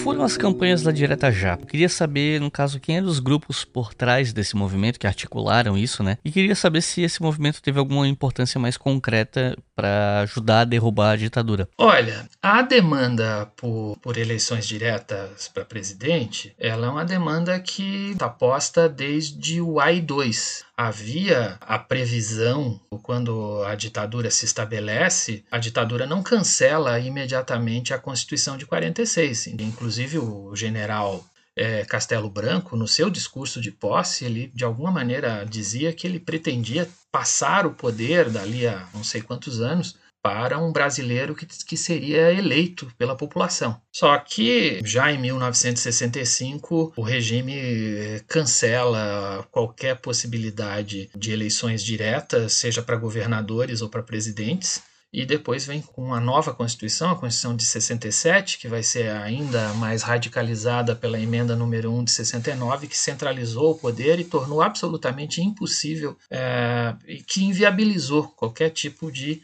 eleição direta. O regime criou métodos internos, métodos próprios para fazer a, su a sucessão presidencial entre os generais, né? entre os generais que formavam a cúpula do regime. Então, logo o regime impõe o ato institucional número 2, que acaba com as eleições diretas, a partir de 66, 67, uma, uma frente oposicionista chamada Frente Ampla tenta se articular, né, envolvendo as, as grandes figuras políticas de então, é, reunindo inclusive antigos adversários em nome da bandeira da necessidade de uma constituição democrática, de anistia e até, obviamente, de restabelecimento das das eleições diretas. Foi a frente ampla, ela reuniu Carlos Lacerda, reuniu João Goulart, reuniu Juscelino Kubitschek, vários deles adversários, mas o, o, regime não aceita nenhum tipo de nenhuma reivindicação desse tipo, põe a frente ampla caça definitivamente os direitos políticos de todos os integrantes da Frente Ampla e torna impossível qualquer mobilização nesse sentido. A partir do final dos anos 70, essas mobilizações elas são retomadas. Né? Acho que é muito importante nesse caso mencionar o movimento brasileiro pela anistia, que começa como um movimento liderado por, pelas mulheres. Em princípio, é um, é um movimento feminino pela anistia, Assim como na Argentina, depois, né, que vai ser conduzido pelas mulheres, toda a denúncia em torno da violação dos direitos humanos pela ditadura argentina. Também no Brasil, antes da Argentina, são as mulheres que começam essa mobilização. Essa mobilização ganha as ruas e essa mobilização faz parte de um processo, esse sim, de democratização da sociedade brasileira, enquanto se desenrolava a tal da distensão política do Geisel. Essas mobilizações de rua e essas negociações da transição política, em algum momento elas se tocam, o regime é obrigado a tomar algumas medidas, a se adiantar para evitar que essas mobilizações sociais de alguma maneira saíssem do seu controle. O regime impõe uma lei de anistia que não era exatamente a anistia anistia preconizada pelo movimento brasileiro de anistia, mas isso já dá conta que algumas demandas sociais começam a ser admitidas. Há acordos e esses acordos políticos pelo alto vão envolver, por exemplo, o restabelecimento das eleições para governador. E no final de 1978, o general Geisel ele cancela os efeitos do AI-5 e a partir de 1979 começa uma reforma partidária que o Ricardo já mencionou e toda uma discussão que vai envolver o retorno das eleições diretas para governador essas eleições diretas para governador em 1982 animou bastante os setores da oposição, mas ao mesmo tempo trouxe uma grande preocupação. Animou, evidentemente, porque pela primeira vez desde 64 os setores oposicionistas podiam efetivamente governar estruturas do Estado brasileiro, governar o Estado de São Paulo, governar o estado do Rio de Janeiro, governar o estado de Minas Gerais, entre outros. Mas, por outro lado, trouxe uma grande preocupação. A intensificação da crise econômica ao longo do governo Figueiredo. O governo Figueiredo não conseguiu reativar o crescimento econômico e não conseguiu controlar a inflação, e o Brasil estava vivendo numa virtual situação quase de estagflação, uma situação que reunia estagnação econômica com inflação, com descontrole dos preços, e um processo acelerado de degradação da economia que gerou um desemprego em massa entre 82 e 83. Essa situação fazia com que o país, que se apresentava como um país quebrado, tivesse que recorrer ao Fundo Monetário Internacional. E você sabe que o Fundo Monetário Internacional, já nessa época, para propor ou para aceitar para sentar com o país e apresentar alguma ajuda que viesse a estabilizar a economia, o fundo impunha um receituário que depois a gente começou, alguns anos depois, a gente conheceu como receituário neoliberal. Esse não era um nome que circulava entre 82 e 83, mas era o receituário do Fundo Monetário Internacional que envolvia cortes sociais, cortes em investimentos, cortes, cortes, cortes em estruturas públicas. because Olha, esses cortes já vinham no momento em que a população, a maior parte da população, da classe trabalhadora, sofria intensamente com a crise econômica. Isso significou a explosão de revoltas populares pelo país afora. O ano de 83 é um ano de muita mobilização popular. E os governadores de oposição se viam na necessidade de. Eles eram os governadores, eles eram aqueles que tinham o comando das polícias militares. Em diferentes situações, esses governadores se viam na, na necessidade de assumirem o papel de repressão social. Aí a gente tem várias interpretações possíveis, né? O que eu gostaria de chamar a atenção aqui é que em certa medida, esses setores oposicionistas que chegaram ao poder, que ganharam as eleições para governador estadual, para governadores de estado nas eleições de 82 começaram a ficar com muito medo ou com algum receio de que aquelas revoltas populares, greves gerais, enfim, acabassem se voltando contra eles próprios. E de alguma maneira comprometia essas vitórias em 82 comprometiam os governadores de oposição com a condução da crise, uma crise que não é, não tinha sido criada pela oposição, tinha sido criada pela ditadura. Então, é nesse momento, em 1983, que a apresentada por um deputado federal chamado Dante de Oliveira uma emenda à Constituição então vigente, a Constituição de 1969, uma emenda que restabelecia a eleição direta para presidente. Em princípio, era uma proposta que não tinha futuro, mas dado esse, esse ambiente de mobilização social, dado esse ambiente de interesse de, dos setores oposicionistas de direcionarem a, a revolta popular, as lutas populares para outra coisa que não fosse a criação de dificuldades para a gestão dos governos de estados, a gente vai ver toda uma ação de partidos dos partidos políticos de oposição mais hegemônicos, particularmente o, o, o agora nesse momento chamado PMDB, para transformar a mobilização em torno das, da emenda Dante, Dante de Oliveira numa, numa mobilização massiva é, lotando as praças das principais capitais do país, comícios memoráveis, comícios que duravam horas, com centenas de milhares de pessoas nas grandes cidades, uma mobilização de rua que evidentemente era fa favorecida pelo clima de abertura política, né? mas também por essa predisposição dos governadores de oposição a dizer o seguinte: olha, essa crise que está aí não é minha, essa crise que está aí é do governo, o governo que se vire. Vamos botar o povo na praça para o povo, ao invés de ficar protestando na frente do palácio do governo e provocando algum tipo de mobilização que pudesse sair do controle, inclusive da oposição, para que esse povo passasse a reivindicar eleições diretas para presidente eleições diretas que passaram a ser vistas e que eram vendidas, então, como uma grande solução para os problemas nacionais. Acho que era significativamente importante. A campanha das diretas foi muito importante, foi muito intensa e fez parte desse processo, isso sim, de democratização do país. Infelizmente, ela também fazia parte dos mecanismos de que envolviam a transição pelo alto, né? a transição política pelo alto. No fim das contas, a emenda Dante de Oliveira foi, foi derrotada na votação no Congresso Nacional e aquela, aquela grande mobilização política da campanha das diretas vai ser utilizada pela, pela oposição, pelo PMDB, para legitimar a sua candidatura, a candidatura de um civil do PMDB, um governador, um desses governadores eleitos em 82, o governador de Minas, Tancredo Neves, a sua candidatura ao colégio eleitoral. Colégio eleitoral que era um método criado pelo regime para fazer a transição interna de um general para outro. Mas a oposição, que já vinha disputando desde 74 no interior do colégio eleitoral, agora chegava para essa disputa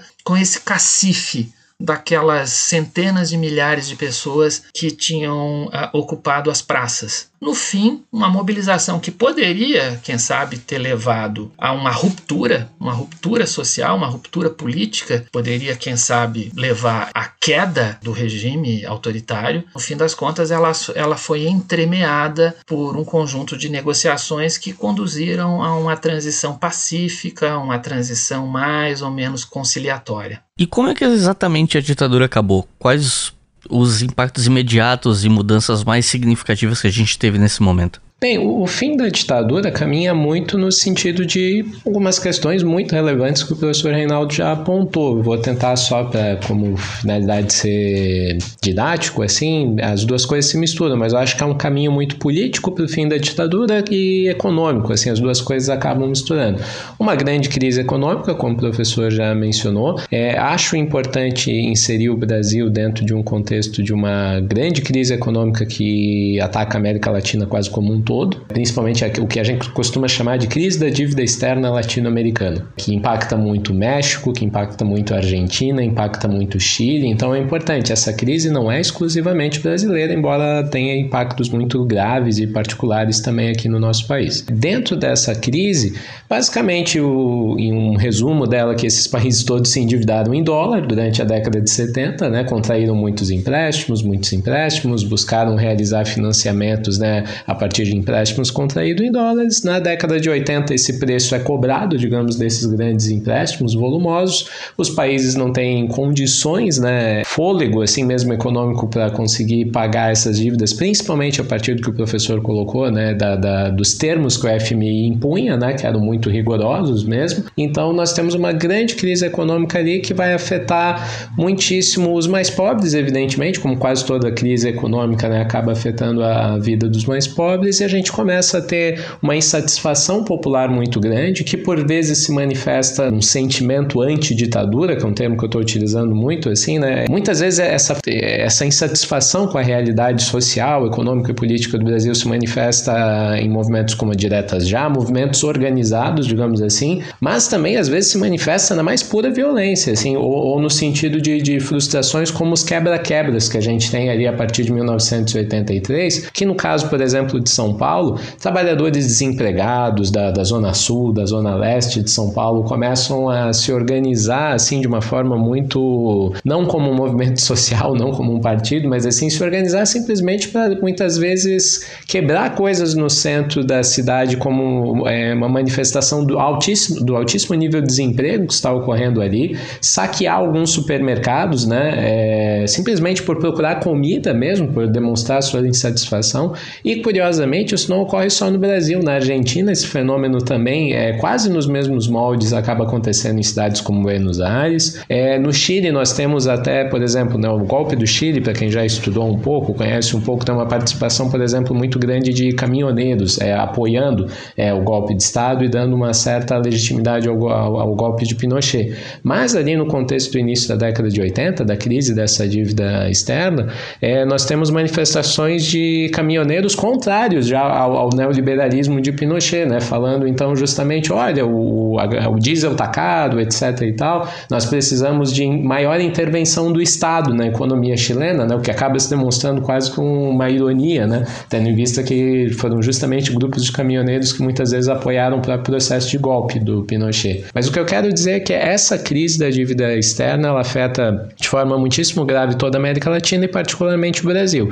E no caso brasileiro, vai auxiliar, digamos assim, nas críticas à ditadura e jogar essa responsabilidade, sem dúvida, a ditadura que é, acaba colocando o Brasil também nesses termos, né? Quem contrai esses empréstimos muitas vezes é o governo Geisel, principalmente, né? Um governo contraiu muitos desses empréstimos, mas já era uma prática antiga da ditadura. A ditadura foi criando, né, um pouco essa, essa cova que ela mesmo vai se enterrar. Mas então, só, só até fim de, de colocar como um exemplo, né? Aqui vai afetar muito esses últimos anos da ditadura, mas curiosamente por exemplo, na Argentina vai afetar muito o governo democrático que tinha acabado de ser eleito, porque a ditadura na Argentina termina em 83, né? E o governo de Raul Alfonsin estava começando.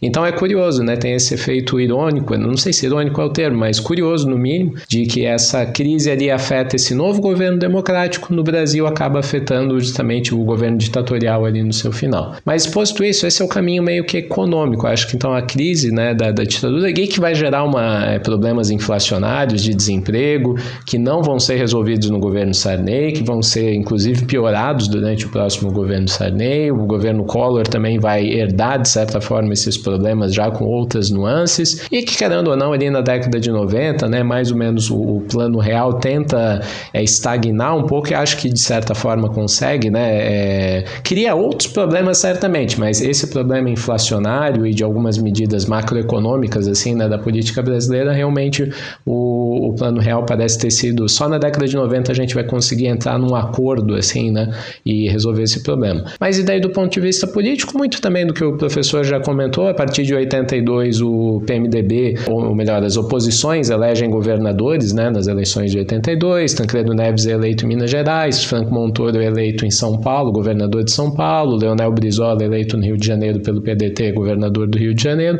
Então a gente já tem um clima político diferente ali. E também, de certa forma, eu não gosto muito de reduzir a, a, a muito aos aspectos individuais, mas é, é, é, muito importante a gente dizer que João Figueiredo é um completo inapto, né? Não, assim, um truculento, né? uma pessoa completamente despreparada para o seu cargo e né, a ideia de se vender um João do povo, que muitas vezes era colocado no início do seu governo, é a população brasileira simplesmente não suporta mais, né? O João Figueiredo, que é, eu acho curioso que às vezes a gente vê né, nesse submundo de pessoas que ainda é, gostariam de uma intervenção militar, algo assim, né? Eles têm uma certa visão de que Figueiredo foi uma vítima, que Figueiredo era um homem muito culto, que Figueiredo era né, um grande, quase que herói nacional, quando na verdade talvez foram. Todos certamente foram ditadores, mas o ditador mais pouco preparado para qualquer coisa, assim, né, em nível governamental, certamente foi João Figueiredo. Então, ali no finalzinho da ditadura, a gente tem essas duas questões: uma grande crise econômica,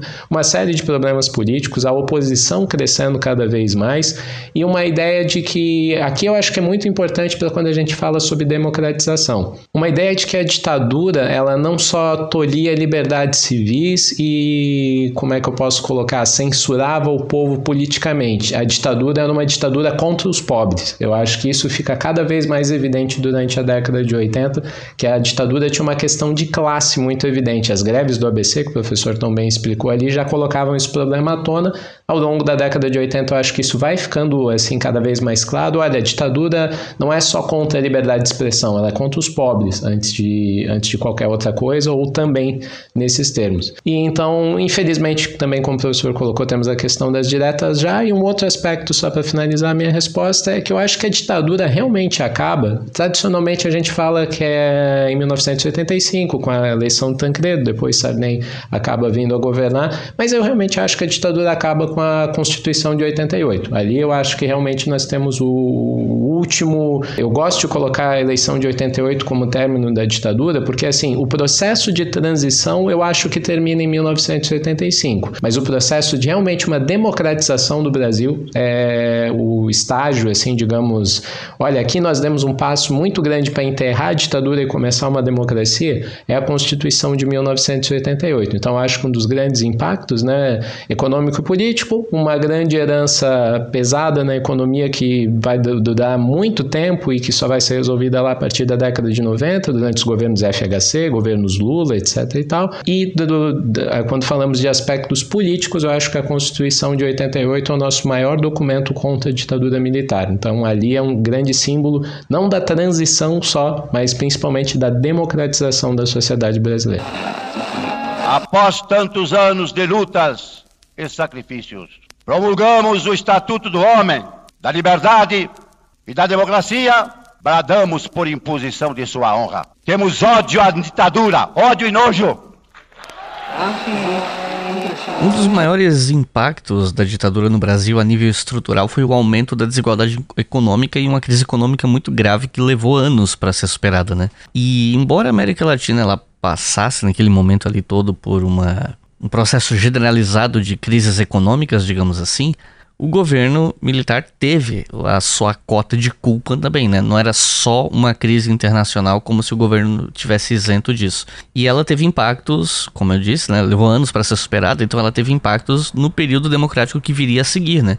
Então eu queria saber se vocês poderiam explicar um pouquinho melhor eh, o impacto dessas crises econômicas, se possível com exemplos mais concretos, né? Não, perfeito. Eu acho que justamente é, toda essa crise, como eu expliquei, está muito relacionado com a dívida externa latino-americana, né? É um pouco repetindo o que eu falei, mas só para deixar fixado, né? Esses empréstimos que os governos começam a fazer na década de 70, todo, né? O professor Reinaldo falou da, das grandes obras, dessas obras, né? Faraônicas construídas pela ditadura, é, também a abertura do mercado brasileiro para multinacionais, o que ironicamente, por exemplo, as greves do ABC começam principalmente dentro da Scania, uma multinacional, né? Então, tudo também gerava muito de, de, de muitos investimentos vindo de fora para o Brasil, uma abertura desses investimentos e o governo brasileiro muitas vezes se endividando em dólar. A partir de, não só o governo brasileiro, mas como eu falei, o mexicano, o argentino, o chileno, né? E todas essas dívidas em dólar. Chega ali um momento na década de 80, né, que essas dívidas começam a ser cobradas, o FMI começa a mudar a sua política para empréstimos e a gente vai ver toda uma nova situação ali, uma grande crise, né, na sociedade brasileira que vai gerar desemprego. Esse desemprego vai atacar principalmente vários dos, dos centros urbanos brasileiros. Importante a gente também entender que, o, o, por exemplo, o MDB ou o PMDB, grande parte dos seus eleitores e do PT também eram dos centros industriais e urbanos brasileiros. Né? O interior ele caminhava mais para um voto pró-ditadura e nos grandes centros urbanos a gente tinha um voto um pouco mais progressista, vamos dizer nesses termos assim. É, embora essas, essas, é, essas divisões às vezes não correspondam 100% à realidade, mas os dados demonstram isso pelo menos. Então, dentro desses grandes centros urbanos, com o empobrecimento da vida, é, o salário cada vez vale menos, é, as pessoas têm que trabalhar mais horas para conseguir complementar a sua renda. Então, nós temos dados que demonstram que a população brasileira, certos, certos grupos, assim, né, por exemplo, quem trabalhava mais de 50 horas por semana, né, uma jornada de mais de 50 horas semanal, o número dessas pessoas está crescendo cada vez mais. As pessoas precisam trabalhar 50, 60 horas de jornada semanal para ter um, um mínimo de salário, para ter uma renda minimamente estável, assim é, esses números cada vez vão aumentando e o número de desemprego também vai aumentando, né? Então, o salário vale muito pouco, o desemprego está aumentando, o Brasil não tem condições nem macroeconômicas nem microeconômicas de manter uma estabilidade no país e isso vai gerar revolta popular, isso vai gerar né, uma, uma série de, de frustrações na população brasileira e vai acabar ampliando muitas vezes essa frustração da população brasileira perante a ditadura, né? Há muito tempo a ditadura não está entregando do que ela prometeu entregar. E como eu coloquei ali, eu acho que isso daí acaba deixando mais evidente que a ditadura militar ela não só cerceia a liberdade de expressão, ela só não impede que as pessoas possam votar para presidente, ela afeta o cotidiano dos mais pobres, ela, ela evita que as pessoas tenham comida na mesa, ela é uma ditadura que não gosta dos pobres, né? que tem políticas econômicas muito voltadas, como a gente pode colocar assim, a tornar a vida da classe trabalhadora pior. E principalmente é, são, são muitos, hum, terminando assim justamente a resposta, são uma série de erros macroeconômicos da ditadura, perdida no seu ufanismo, é, de tentar é, cada vez, por exemplo, uma das saídas para a crise do petróleo durante o governo Geisel é investir cada vez mais na Petrobras. Geisel veio de dentro né, da Petrobras num determinado momento, ali o Geisel ele, ele chefia né, setores ali, né, se torna um dos principais responsáveis pela Petrobras e depois acaba se tornando presidente. Geisel até tem medidas assim justamente tentando, tentando frear os impactos né, do petróleo na vida útil, assim, né? na verdade no dia a dia da Petrobras ali, tentando que a grande crise do petróleo pós-73 não, não tomasse a Petrobras, né, impactasse ela diretamente ou de forma tão, tão ostensiva. Então, várias dessas medidas e investimentos em algumas empresas estatais, até no caso da Petrobras, Geisel até, é, de certa forma, protege ela, mas nós temos, por exemplo, uma forma de tentar sair dessa crise, é um investimento muito desordenado em uma série de estatais que daí sim acho que vale aquela retórica quase meio vazia, que muitas vezes a gente vê de certos setores, mas que viram vários cabides de emprego de políticos da arena, né? Então ali a gente vê realmente a ditadura fazendo se valer de colocar né, nessas várias estatais que são criadas para tentar evitar as questões da crise, nós temos um investimento público muito grande em estatais que realmente naquele momento são criadas por razões não, não sabemos exatamente porquê, as finalidades delas também não sabemos exatamente porquê, e elas acabam se tornando tanto inúteis ali nesse momento. Né? Fora que justamente acho que o ponto-chave que a gente pode terminar a resposta é com, a, é com o termo concentração de renda. Todo o crescimento da ditadura acabava sendo muito pouco distribuído, é, o Brasil seguia como agroexportador, é, por mais que alguns investimentos fossem feitos dentro da Petrobras, a industrialização, é, o desenvolvimento econômico em tecnologia, ciência no Brasil, é, obviamente se comparado com hoje, até né, pareciam alguma coisa, mas ainda eram muito pouco, tendo em vista o que outros países no mundo estavam fazendo nesse momento. Né? Então o Brasil não tem tamanho ainda para enfrentar os, os, desafios dessa crise e elas acabam afetando muitíssimo o país e acaba gerando o final da ditadura. Você acha que Tancredo Neves vai melhorar a vida dos metaleiros? Bom, democratizamos as nossas instituições, então nós vamos ter liberdade para se expressar, né? Liberdade para se expressar. É isso mesmo que eles querem. Porque, na verdade, o que importa é o rock pesado. E para terminar esse episódio e terminar também essa trilogia, né, que começou ano passado, eu queria perguntar sobre a eleição do Tancredo Neves, sobre como o Sarney acabou chegando na presidência e quais foram os legados da ditadura para o Brasil e como eles impactam o país até hoje.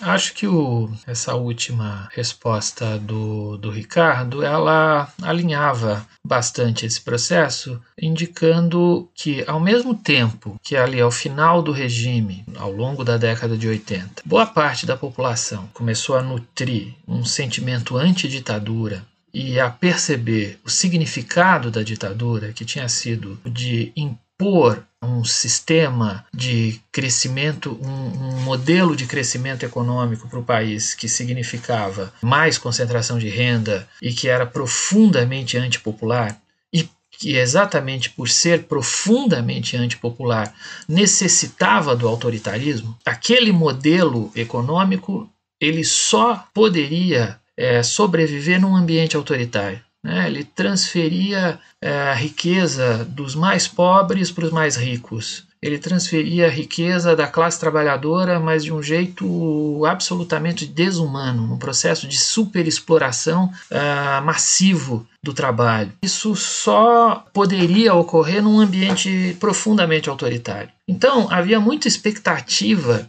de que a, o restabelecimento de um processo democrático pudesse significar a crise desse modelo econômico e a sua substituição por outro. Ocorre que, uh, uh, voltando àquilo que tem caracterizado a nossa discussão aqui, a diferença entre transição política e democratização. No fim das contas, a transição política, a maneira como a transição política se fez, uma transição pelo alto, uma transição negociada e conciliatória, ela limitou a democratização, limitou o potencial da democratização, limitou a capacidade dessa democratização ganhar grande intensidade e questionar de maneira bastante bastante ampla e estrutural o modelo econômico imposto pela ditadura. Nós vamos entrar numa fase de grande imobilismo nas políticas econômicas. Né? O Brasil vai viver, a partir dos anos 80 e 90, todo um ciclo de absoluta incapacidade de solucionar os problemas socioeconômicos legados pela ditadura. Esse imobilismo significava uma grande frustração em torno da democratização ou do potencial que a democratização poderia ter. De repente, a população começou a, a perceber que os políticos só queriam que as pessoas, que, o, que a grande maioria da população, se deslocasse a cada período de, de alguns anos para votar mas sem propor grandes mudanças, grandes alterações. Isso foi bastante frustrante. E essa frustração ela fica nítida na maneira como o primeiro governo civil ele chega ao poder. Em princípio, o governador de Minas é, tem bastante popularidade e faz uso com bastante habilidade daquela mobilização de rua em torno das diretas e agora direciona todos os efeitos e desdobramentos daquela mobilização para uma campanha política muito estranha, em que ele vai concorrer a um colégio eleitoral, ou seja, a um congresso onde só políticos votam para presidente da República, mas ele faz grandes comícios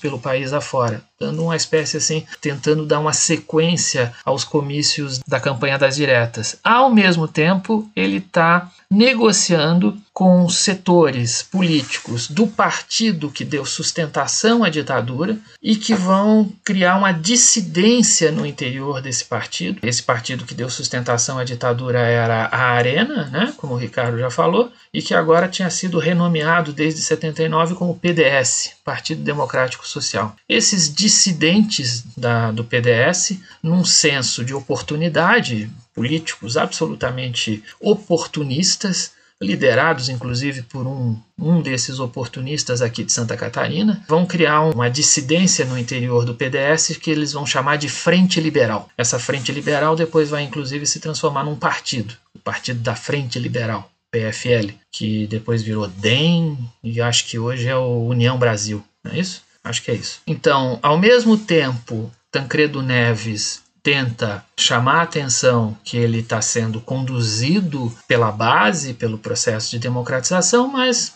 está fazendo acordos uh, que envolvem essa transição pelo alto com esses setores dissidentes do PDS. Para fazer esse acordo, ele toma como seu vice-presidente como seu candidato a vice-presidente no colégio eleitoral, um desses oportunistas, um desses políticos que tinham sustentado o regime e que agora passavam a, a atuar no interior dessa, dessa dissidência, que era um político do Maranhão, ex-governador lá do Maranhão, chamado José Sarney. Fazendo esse acordo, juntando os votos que o PMDB tinha no Congresso Nacional, mais os votos que essa frente liberal tinha no Congresso Nacional, Tancredo Neves assegurava sua vitória no colégio eleitoral. Né? Assegurava, inclusive, com ampla maioria. PDS teve grandes dificuldades para apresentar um nome de consenso. Havia um, um, militar, antigo ministro de uma série de. que tinha ocupado diversos ministérios, entre eles Ministérios dos Transportes, que era o Mário Andreasa, mas havia um governador de São Paulo, um ex-governador de São Paulo, muito ambicioso, chamado Paulo Maluf.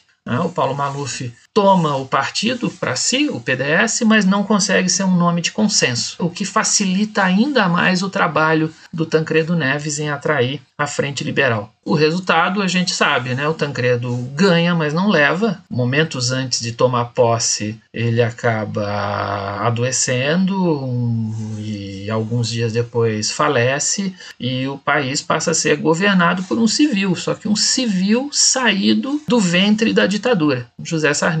Me parece que o significado disso tudo é o de uma transição política que limitou bastante a intensidade da democratização brasileira, uma transição lenta, uma transição tímida, uma transição com muito medo da participação popular, com muito receio de assegurar a, a efetiva soberania popular e, especialmente, um receio de que essa democratização viesse a favorecer as forças de esquerda, porque o que não se queria de nenhuma maneira é que a transição política significasse pôr em risco um modelo liberal de desenvolvimento capitalista. É, eram alguns consensos, né? Um desses consensos era manter um modelo econômico. O modelo econômico não poderia ser tocado. Um modelo econômico que a, a grande maioria da população naquela altura percebia que era antipopular. O outro consenso era evitar evidentemente que as esquerdas conduzissem o processo de transição. Então, o processo de transição foi conduzido pela, pela conciliação entre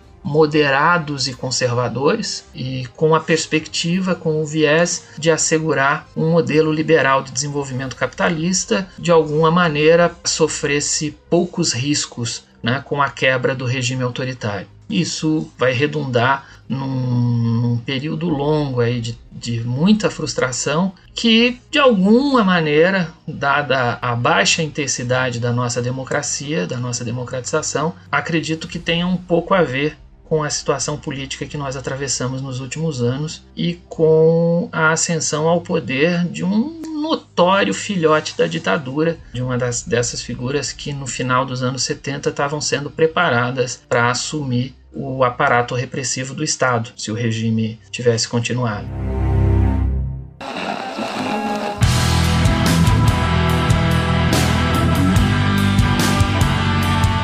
Recomendações de leitura para quem ouviu até o final, se interessa pelo assunto ou passou a se interessar agora por causa do podcast, quer estudar mais. Se vocês tivessem que recomendar alguma coisa para o pessoal ler, o que, que vocês recomendariam? Então, dois livros que eu sugiro, assim, eu tô pensando aqui muito no calor do momento também, tendo visto o rumo que as nossas conversas tomaram, eu sugeriria então dois. Um muito clássico, muito clássico, leitura obrigatória, e eu gosto quando eu uso né, um podcast como ferramenta, porque eu sei que algumas editoras, né, ouvem, é, escutam, né, o Star FM, Estação Brasil.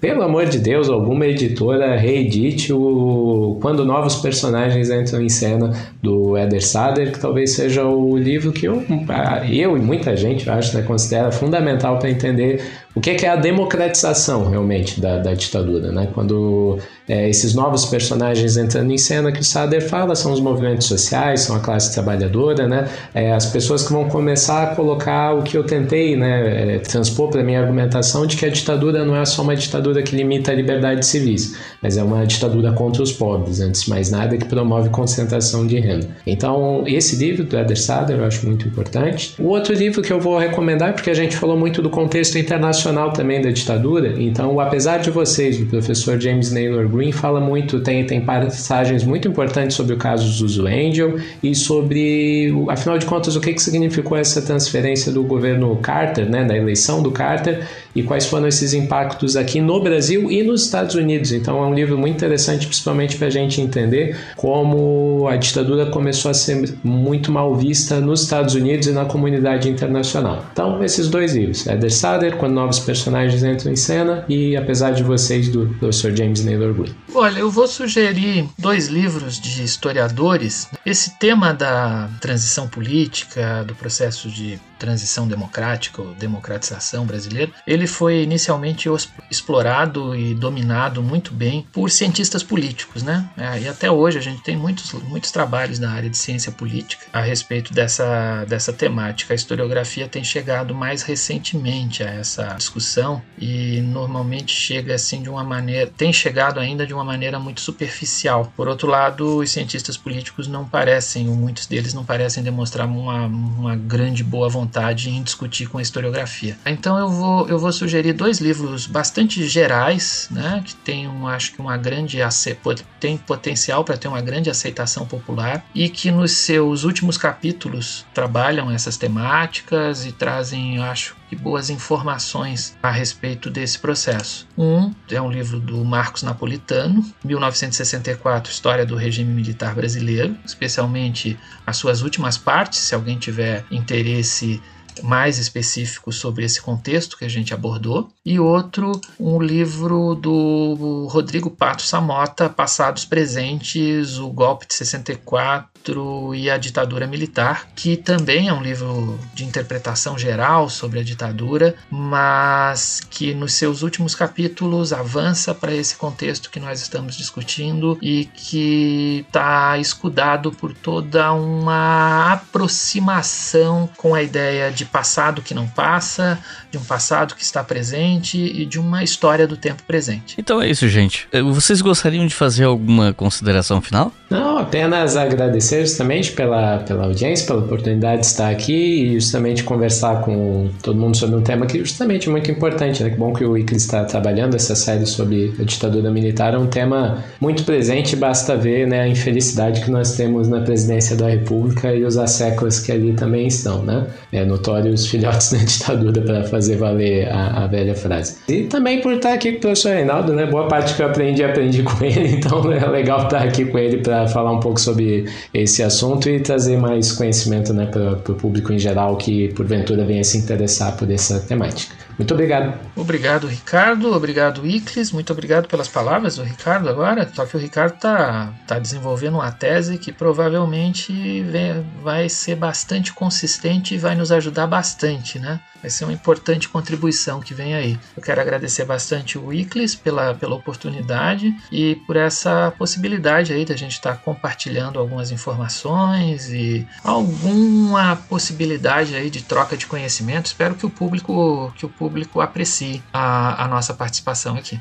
Então é isso, gente. Muito obrigado por terem ouvido até o final. Quero lembrar vocês que vocês encontram os livros citados aqui no final no post desse episódio no nosso site, historiafm.com, e da nossa campanha no Apoia-se. Com dois reais por mês vocês financiam todos os podcasts da casa e com cinco reais por mês vocês podem ouvir os episódios do História FM, do Estação Brasil e do Colunas de Hércules com antecedência. Então é isso. Muito obrigado e até a próxima.